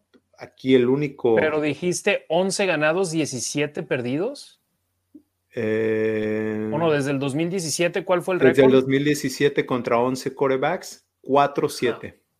pues aún así es marca perdedora, casi ha perdido el doble. Es marca perdedora, pero. Los imita bien, pero quieres ganar el juego. Pero los ha limitado, sí, entonces es el único y eso estás hablando, perdón que te interrumpa, de su tiempo con los cargadores, del 2017 a la fecha. Sí, qué bueno, pues. Los Chargers. Y ellos tenían a Philip Rivers, que muchos me dicen que es uno de los mejores en la historia y que es el Salvador y todo esto, y no ganó nada con ellos. Eh, ni, siquiera jugó en un Super Bowl. Sí, llega a los que nunca ganas. Tú que has ido a varios juegos de Raiders contra Chargers, hay mucha gente que tiene sus, sus jerseys. Hay mucha gente de Raiders que tiene sus jerseys de Chargers y le ponen cero anillos. El número cero y luego el nombre es Rings. Y yo lo había visto desde hace 11 años cuando viví en San Diego y ahora lo pasaron uno en la transmisión, ¿lo viste? Así es, así es. Pues bueno, Demian, en la semana pasada, mm, simplemente el pronóstico, pues los tres nos fuimos con los Raiders. No sé si tú sentiste obligación por irte con los Raiders o no, pero te fuiste con los Raiders. Un poco de presión. Ricardo le atinó al marcador, pero al revés. Él dijo 28-14, pero ganando Raiders. Entonces acabó siendo al revés los Raiders 14, los Chargers 28. Yo 31-23, así que ni cerca de los puntos que anotaron los Raiders. Eh, me quedé a 5 puntos de donde quedaron los Chargers y tú 34-31, o sea, nada más te faltaron 3 puntos de los Chargers, pero 20 de los Raiders. Sí. Semana número 5. Raiders recibiendo a los Osos de Chicago, los malosos buscando seguir invictos en casa en este 2021 y si lo hacen, Demian, habrán ganado ya más partidos este año en el Estadio Legend que el año pasado. ¿Tu pronóstico? ¿Crees que lleguen a mejorar a marca de cuatro ganados y un perdido? Sí, definitivamente. la línea está, tiene a Raiders como favorito con 5.5 puntos y, los, y el, total de puntos es 44.5. Eh, entonces, bajos los puntos. Eh, yo creo que gana Raiders. Alguien tiene que pagar los platos rotos. Carr dijo que sí le llegó, y no hablamos de eso, eh, que sí le llegó lo que dijo Joey Bosa. Y pues ya sabemos que Carr enojado puede ser bueno. Pero hay que darle el contexto de cómo lo dijo y hasta cuándo dijo que lo había enojado. Porque hay mucha gente que el titular. Hasta la tercera. Ajá, en el titular puso me enojó lo ah, que dijo Bosa. Y es de, sí, sí lo dijo, pero lo dijo como parte de un párrafo de cuatro oraciones y fue como la tercera oración. Y fue, como la tercera vez que había hablado de esa situación. Dijo, bueno, quería, quería meterse debajo de mi piel. Eh, sí, sí lo logró. Ya. Sí lo logró, estoy enojado. Nos vemos. Lo bueno es que tenemos otro juego contra, contra ellos. Pero a, mí, a mí lo que me molestó es de que mucha gente no le estaba dando el, el, el contexto. Por ejemplo, a ver, aquí tengo las declaraciones como yo lo escribí en el orden en el que pasó. Amo a Joey Bosa y lo sabe. Hablamos mucha basura durante el juego y fue un día emocional para ellos. Tiene el derecho a su opinión, pero es casi como si vio el juego en reversa. yo vi que nosotros peleamos más tras sus capturas. Las opiniones que a mí me importan es lo que Gruden, Olsen y mis compañeros de equipo piensen de mí. Bosa es un gran jugador y tipo. No creo que haya visto el juego en el orden en el que yo lo hice. Otra vez hicieron otra pregunta al respecto y dijo, fue desafortunado que él, Bosa, haya pensado en decir algo así y después hacerlo. Tal vez quería irritarme y sí me enojó, así que felicidades por eso, pero no es algo malo. Pero hay mucha gente que nada más puso, Bosa hace enojar a Carr o Carr, Bosa me hizo enojar. Y es así de, léanlo todo en el contexto que es para tener el... Exacto. Vean, las entrevistas o síganos. Yo últimamente no he escrito, no he, no he transcrito las entrevistas, pero tú sí. Entonces sigan a Harry ahí. Ah, el buen también acá, los Raiders Info, ahí él siempre también está al pendiente y cada quien piensa de una manera diferente, escribimos diferente, entonces si me siguen a mí, sigan a Demian también. Digo, sin, sin, sin, mí, sin él no hay, no hay Harry, así que estén aquí al pendiente de la Nación Raider. Entonces, tu pronóstico, Demian, ya dijiste, ganan los Raiders, marcador. 28 y 17. 28-17. Iba a decir 31-21, pero no sé por qué lo cambié ahorita. Es que vi un 31-20 de error religio. Ya, 28-17. Eh, Raiders gana por más de lo que debe ganar. De los Raiders cubre. Yo me voy a ir 27-17. Bears. Raiders. Ah, eso sí quiero decir, ¿eh? ¿Cuántos partidos ha perdido Raiders? Uno. ¿Quién es el único que ha dicho que iba a perder un partido? Yo. Así que voy bien. Nomás que no la adivinaste a cuál. Ah, no, pero ahí vamos. no, no vale. Tú, fíjate, vamos. Eh, Ricardo y yo llevamos tres aciertos, un error. Tú llevas dos aciertos, dos errores. No. Raiders va 3-1, yo voy 3-1. No, dos y dos, hermano, dos y dos. Oye, saludos a toda la banda que, que, fíjate, ahora ni siquiera les preguntamos, mándenos sus pronósticos, nos los están mandando, así que vamos a ver, vamos a leer aquí algunos de los comentarios finales. César Tejeda, mi hermano es aficionado a los cargadores y ya sabrán cómo me fue. Y sorry, hermano. Martín Gurrola, hola, hermano, saludos desde el Estado de México. Raiders por siempre. Ro Religio, aquí vienen ya los pronósticos. Vamos, me voy 31 a 20. Luis Reyes, Raiders 24-13. Esperemos la ofensiva carbure desde el principio del juego. Jair Monroe, 31-20. Yo estaba pensando en ese y me acabé yendo un poquito más discreto dije, no, tres touchdowns y dos goles de campo. Eh, César Tejeda, Raiders 32, Osos 17. Héctor Montoya Berrio, 31-21 ganan los Raiders. Jorge Monzón, juego defensivo y cerrado, 14-10. Puede ser, ¿eh? Porque Justin Fields tiene buen brazo, pero no está lanzando tan bien el balón. y están buscando más al ataque terrestre que el aéreo. Y si corren mucho, como lo hicieron contra Detroit, no le cederían mucho el ovoide a los Raiders, que es ahí donde necesitan capitalizar las oportunidades que tengan. El, buen Roy desde Torreón, 34-28. Eh, Phil Core, me encantaría un 31-14, favor Raiders. Freak V 3BP, Raiders 24-17. Eric Eduardo Hernández, Raiders 30 a 21. Roy, en Las Vegas la casa siempre gana. Pues el año pasado no, ¿eh? La casa casi siempre perdía el año pasado. Perdimos uno de cada cuatro partidos que teníamos aquí. Oye. Pero. Ah, dime, hermano. Antes de irnos, quiero hablar del resto de la, la división. A ver, dame nada más 20 segundos más. Y Gerardo Samuel Holguín aclara, dice favor Raiders, es su pronóstico. Disculpa, es que cerré aquí el WhatsApp porque estaban entrando tantas notificaciones y aquí en el chicharo todas, todas estaba el, sonidito y, y ponía mucho gorro, pero es momento de dar un vistazo a lo que está sucediendo con la división oeste de la conferencia americana, donde los Raiders, por supuesto, en estos momentos están en un triple empate en la cima divisional, pero... Me gusta, me gusta la manera de verlo, ¿eh? Antes Raiders estaban liderando, aunque estaban empatados, pero eran los líderes. Ahorita que están en tercero, es un empate. Exacto, es un empate en el primer lugar que tenemos en estos momentos ahí en, el, en la cima. Déjame ver si puedo compartir. Aquí debo de poder compartir. Sí, aquí se debe de poder. Ah, ¿Estás lanzando la bola o qué? A ver, sí, Octavio eh, López quiere que se lo mande hasta Bolingbrook. Fíjate, no me, no me aparece la opción de compartir ahorita la imagen. Déjame. Así nos vamos ahorita sin imagen e intento yo. No pasa nada. Este, a ver, los Chargers están 3-1, Raiders 3-1, Denver 3-1, ¿no? Ya dijimos eh, por qué Chargers está liderando, porque tiene dos juegos divisionales tiene uno perdido y los Broncos Creí que Raiders estaba abajo en tercer lugar. Eh, los tengo en segundo aquí. Bueno, y los Broncos no tienen ninguno ganado, ninguno perdido en la división. Pero esta semana, ¿contra quiénes van a jugar? ¿Tienes los juegos por ahí? Yo aquí los tengo.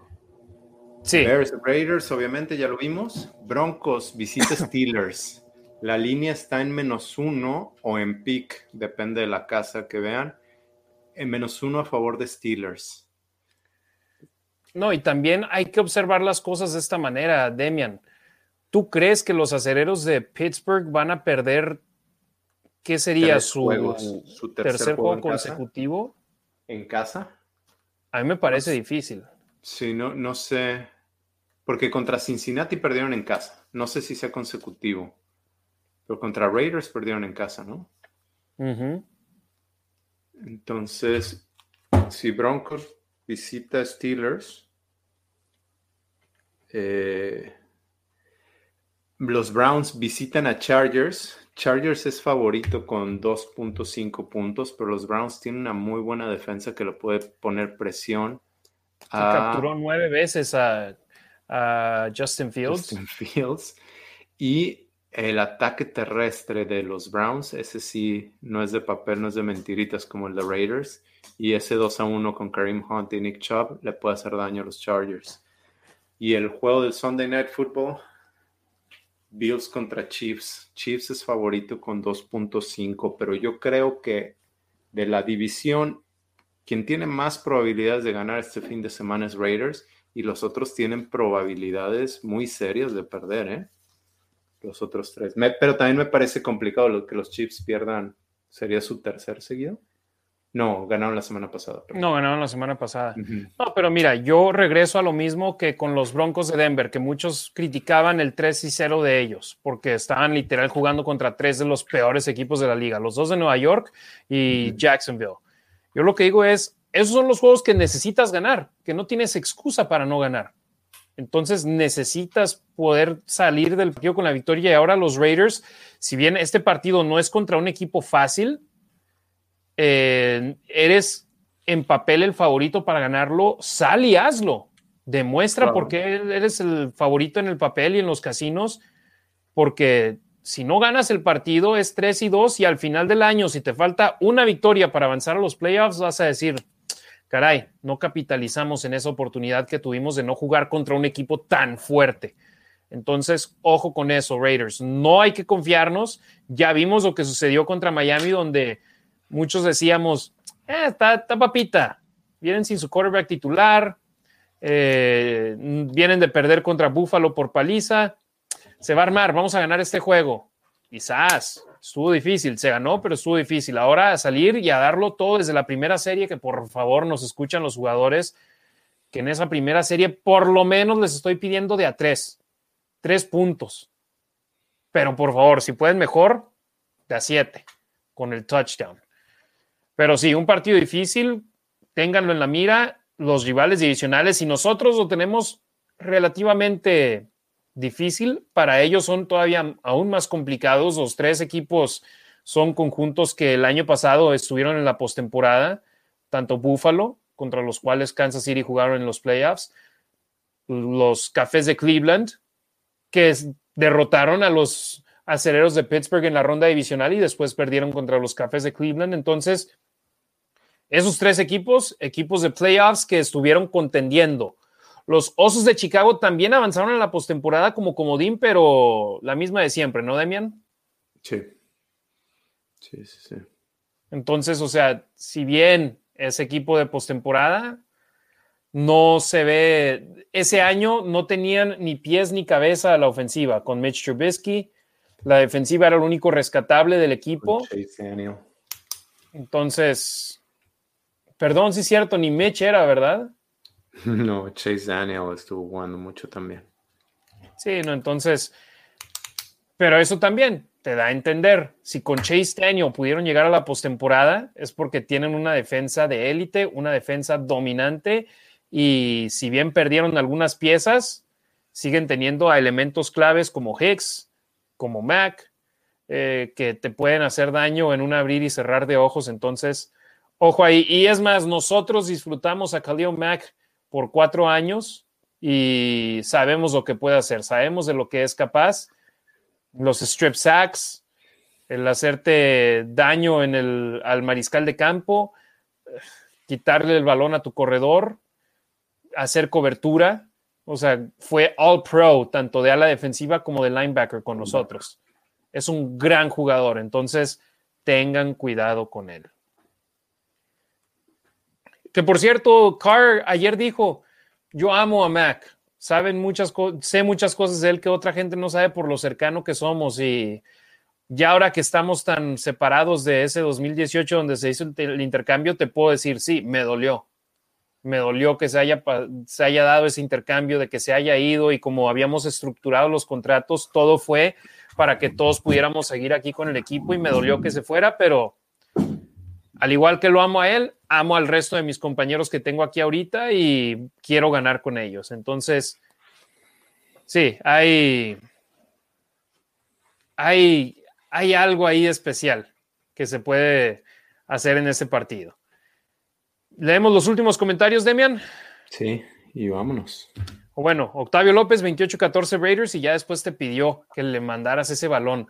Juan Tiscareno, ¿será cierto que nuestra línea ofensiva va a cambiar? Sí, Juan, ya hablamos al respecto en el programa. Ahorita que salgamos del aire va a estar disponible para que lo puedas ver en Facebook, en, en Facebook, YouTube y Twitter, además de que lo escuches en Spotify y en Apple Podcasts. Jorge Aguilar, Bears 17, Raiders 28. César Tejeda, y Chicago perdió el pasado y los dejaron en cero. No, Chicago ganó el juego anterior, ¿no? Con Miami pasó igual, venían de blanquearlos, no se deben de confiar, ¿no? Chicago. Se vio muy mal contra Browns, pero. Sí, pero perdió 20, pero no los blanquearon. Arrancaron la temporada perdiendo 34-14 con los Rams. Le ganaron 20-17 a los Bengalíes de Cincinnati, que para Cincinnati es su única derrota en esta temporada, si no me equivoco. Contra Cleveland perdieron 26-6 como visitantes y ganaron 24-14 contra Detroit. Entonces, los Osos de Chicago tienen marca de 2-0 en casa, 0-2 de visitantes. Entonces, ojo también con, con ese dato. Patricia Ramírez, saludos, ánimo, tía Patti, un abrazote, muchas gracias. Phil Core, para eso tiene a Mad Max. Mad Max, ya nos hace falta una captura o dos, pero también ya le están poniendo más atención porque saben que, que es un jugador muy, muy peligroso. Demian Reyes, hermano, muchísimas gracias por de nueva cuenta estar aquí conmigo en la Nación Raider. Eh, ¿Dónde te puede seguir la raza para que estén al pendiente de todas sus publicaciones? Aquí en Twitter en los Raiders Info. Arroba los Raiders Info. Si no les contesto durante el juego, no se enojen. Sí, porque yo, literal, durante el juego nada más tengo tiempo para las actualizaciones entre el primer cuarto, la, primera mitad, el tercer cuarto, el último cuarto, y de repente, si pasa algo extraordinario y puedo, publico algo, pero sí, no puedo estar. Yo también, y estoy en transición de disfrutar más el juego con mis hijos que ahorita ya lo están entendiendo, en lugar de con gente que no conozco. Exacto, que siguen siendo hermanos y hermanos de la Raider Nation, pero ya cuando tienes un vástago, cuando tienes a tu pequeñina a un lado, ya es el que tu familia es la que por supuesto siempre toma el primer lugar de importancia. A nombre de Demian Reyes, Ricardo Villanueva, que hoy no nos pudo acompañar, pero al cual le mandamos un gran saludo. Yo soy Harry Ruiz. Mañana, para los que nos están viendo en vivo, es viernes, viernes de la Nación en Deportes Vegas, 14:60 AM, 12 del mediodía, tiempo de Las Vegas a, las 2 de la tarde, tiempo del centro y la ciudad de México, deportesvegas.com. Si no están en Las Vegas, repito, deportesvegas.com, 1460 AM si están aquí en la ciudad o si nos quieren escuchar en línea, deportesvegas.com. La Nación Ahí estén al pendiente, traemos proyectos muy interesantes con este programa y por supuesto la transmisión oficial de los Raiders el domingo, una de la tarde con cinco minutos empieza el partido, 12 de la tarde con cinco minutos inicia la previa, tanto para el programa de la Nación como para la transmisión oficial.